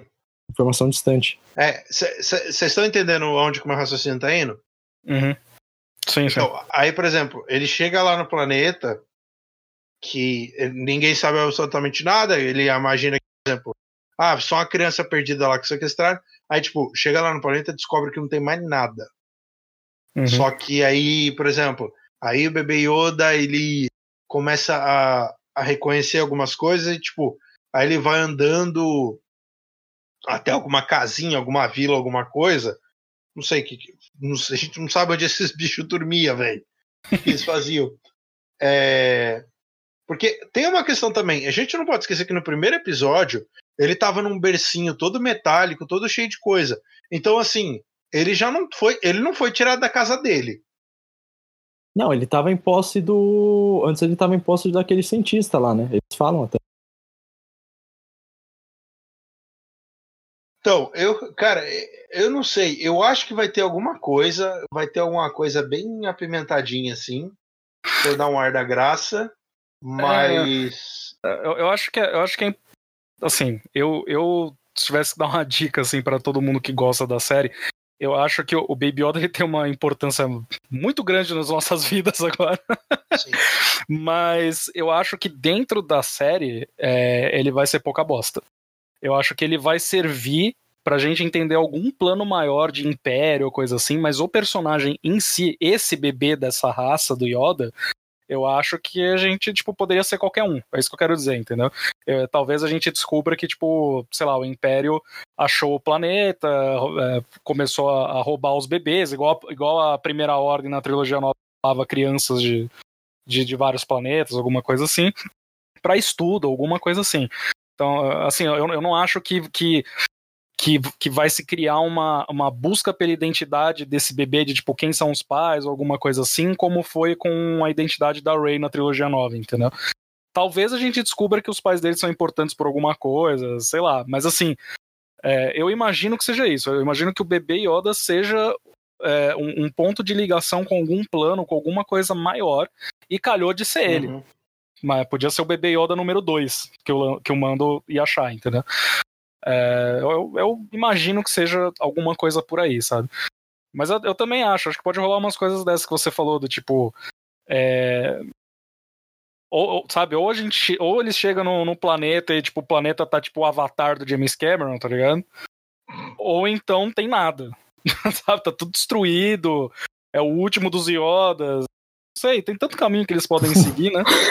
Ai, caralho, o último dos Yoda, essa frase ficou muito boa. Nossa. Ó, posso falar?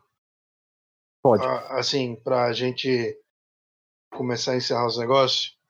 Uhum. É, O, o último hot take falando desses negócios de futuro. Eu não acho que essa série vai ser longa. Ah, eu também imagino que Eu não. daria no máximo três temporadas, viu?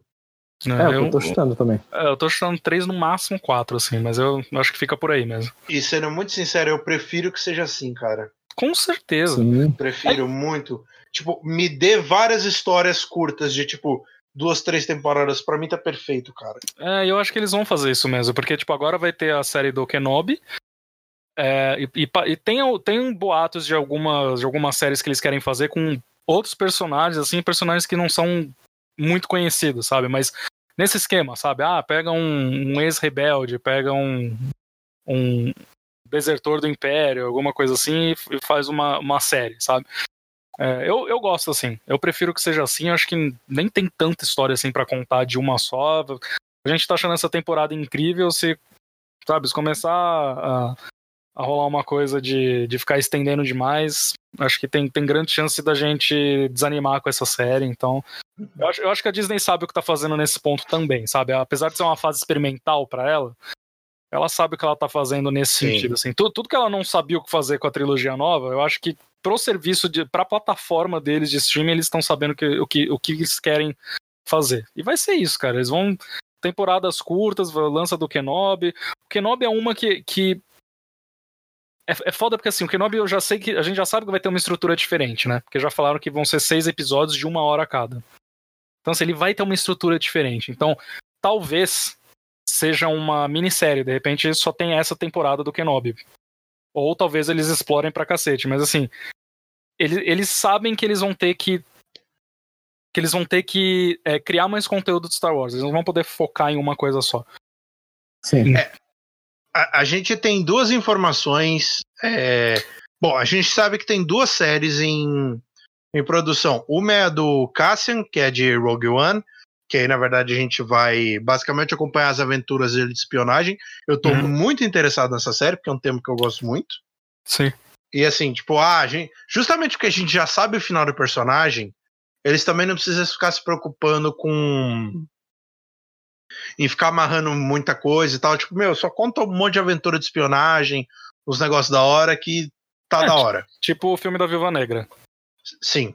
Não. E o Obi-Wan, o, o que a gente sabe é que a série vai se passar depois da Vingança do Sith.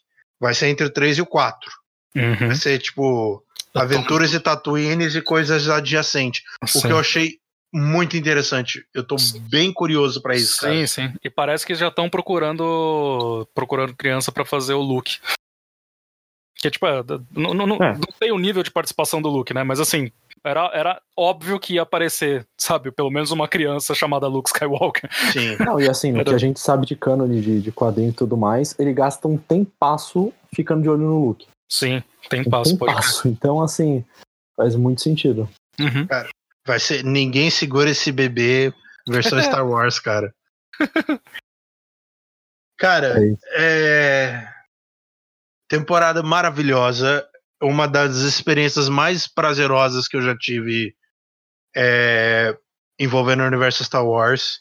Uhum. Ao mesmo tempo em que eu tô, tipo, muito, muito empolgado pra chegar ao final do ano e poder ver esse negócio.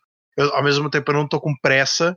Da mesma forma que eu não tinha nenhuma pressa pra esperar de semana em semana pros episódios saírem, cara. Porque.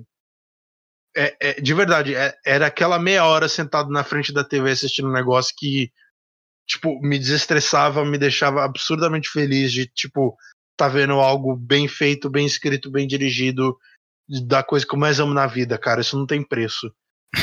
Eu não, eu não ligo de esperar, tipo, 500 anos se precisar, desde que me dê um negócio bom, cara. Sim. E agora a gente pode falar, tipo, com muita tranquilidade que pelo menos Mandalorian é. Vale qualquer espera, porque foi foda, foi do caralho. Foi. Não, eu também gostei muito. Eu, já, eu, eu imaginei que a minha expectativa era boa, então assim, eu, eu ficaria muito decepcionado se fosse ruim, porque, nossa, tem, tem muita gente boa envolvida nesse projeto, sabe? Muito nome bom por trás das câmeras e, e- e de casting. E eu acho que desde o primeiro episódio já, já deu pra ver que seria uma. Seria um produto meio diferenciado, assim, sabe? Pelo cuidado que eles tiveram, é, efeitos bons, sabe? É, desenvolvimento bom de personagem, e, e você vê que tudo casa, tem trilha sonora, tem é, direção de arte, fotografia, é, te- tecnicamente também é muito boa, sabe? Então, assim, é, é uma, é uma série que, que é, acho que eu falei isso em algum momento do episódio, não lembro porque a gente tá gravando há muito tempo, mas é, para mim, assim, é um resumo perfeito do que eu busco em Star Wars, sabe? Personagens legais, aventuras legais, e, e esse lance de cada episódio ter um, um, um estilo diferente também. é, normalmente a gente olha isso com um pouco de receio, porque dá medo de, do, do, do conteúdo ali, do produto no final não ter uma, uma personalidade, né? Mas não, você vê que ele, ele conseguiu manter uma personalidade, ele conseguiu manter uma, uma cara hum, passando por todas essas diferenças assim de, de, de, clima, né? Um episódio mais de ação, um episódio mais de um western, é, um episódio mais de, é, de, de, de clímax, assim, um que, que mergulha um pouquinho mais no, no lore de Star Wars, enfim. Então, assim, é, é um negócio que acrescenta ao, ao, ao lore, é um negócio bem feito, é um negócio que mostra coisas diferentes, e é uma série com potencial para mostrar coisas que a gente ainda não viu. E coisas muito importantes e coisas que a gente queria há muito tempo, como, por exemplo, saber um pouco mais da raça do Yoda, sabe? Então, cara, eu adorei também, não tô com pressa para ver, inclusive acho que quanto mais saudade a gente sentir da série, melhor a gente vai receber ela. É, agora, eles têm uma, uma responsabilidade maior, né? Porque, por melhor que fosse a nossa expectativa, ninguém sabia como é que ia ser, e agora todo mundo eu, eu, não vi ninguém falando que não gostou dessa série. Então, assim.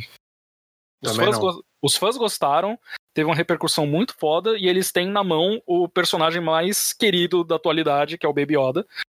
Então, assim, eles têm uma puta responsabilidade, mas por tudo que eles fizeram nessa primeira temporada, a confiança tá lá em cima, sabe? Lá em cima, Rogerinho, lá em cima. Alan?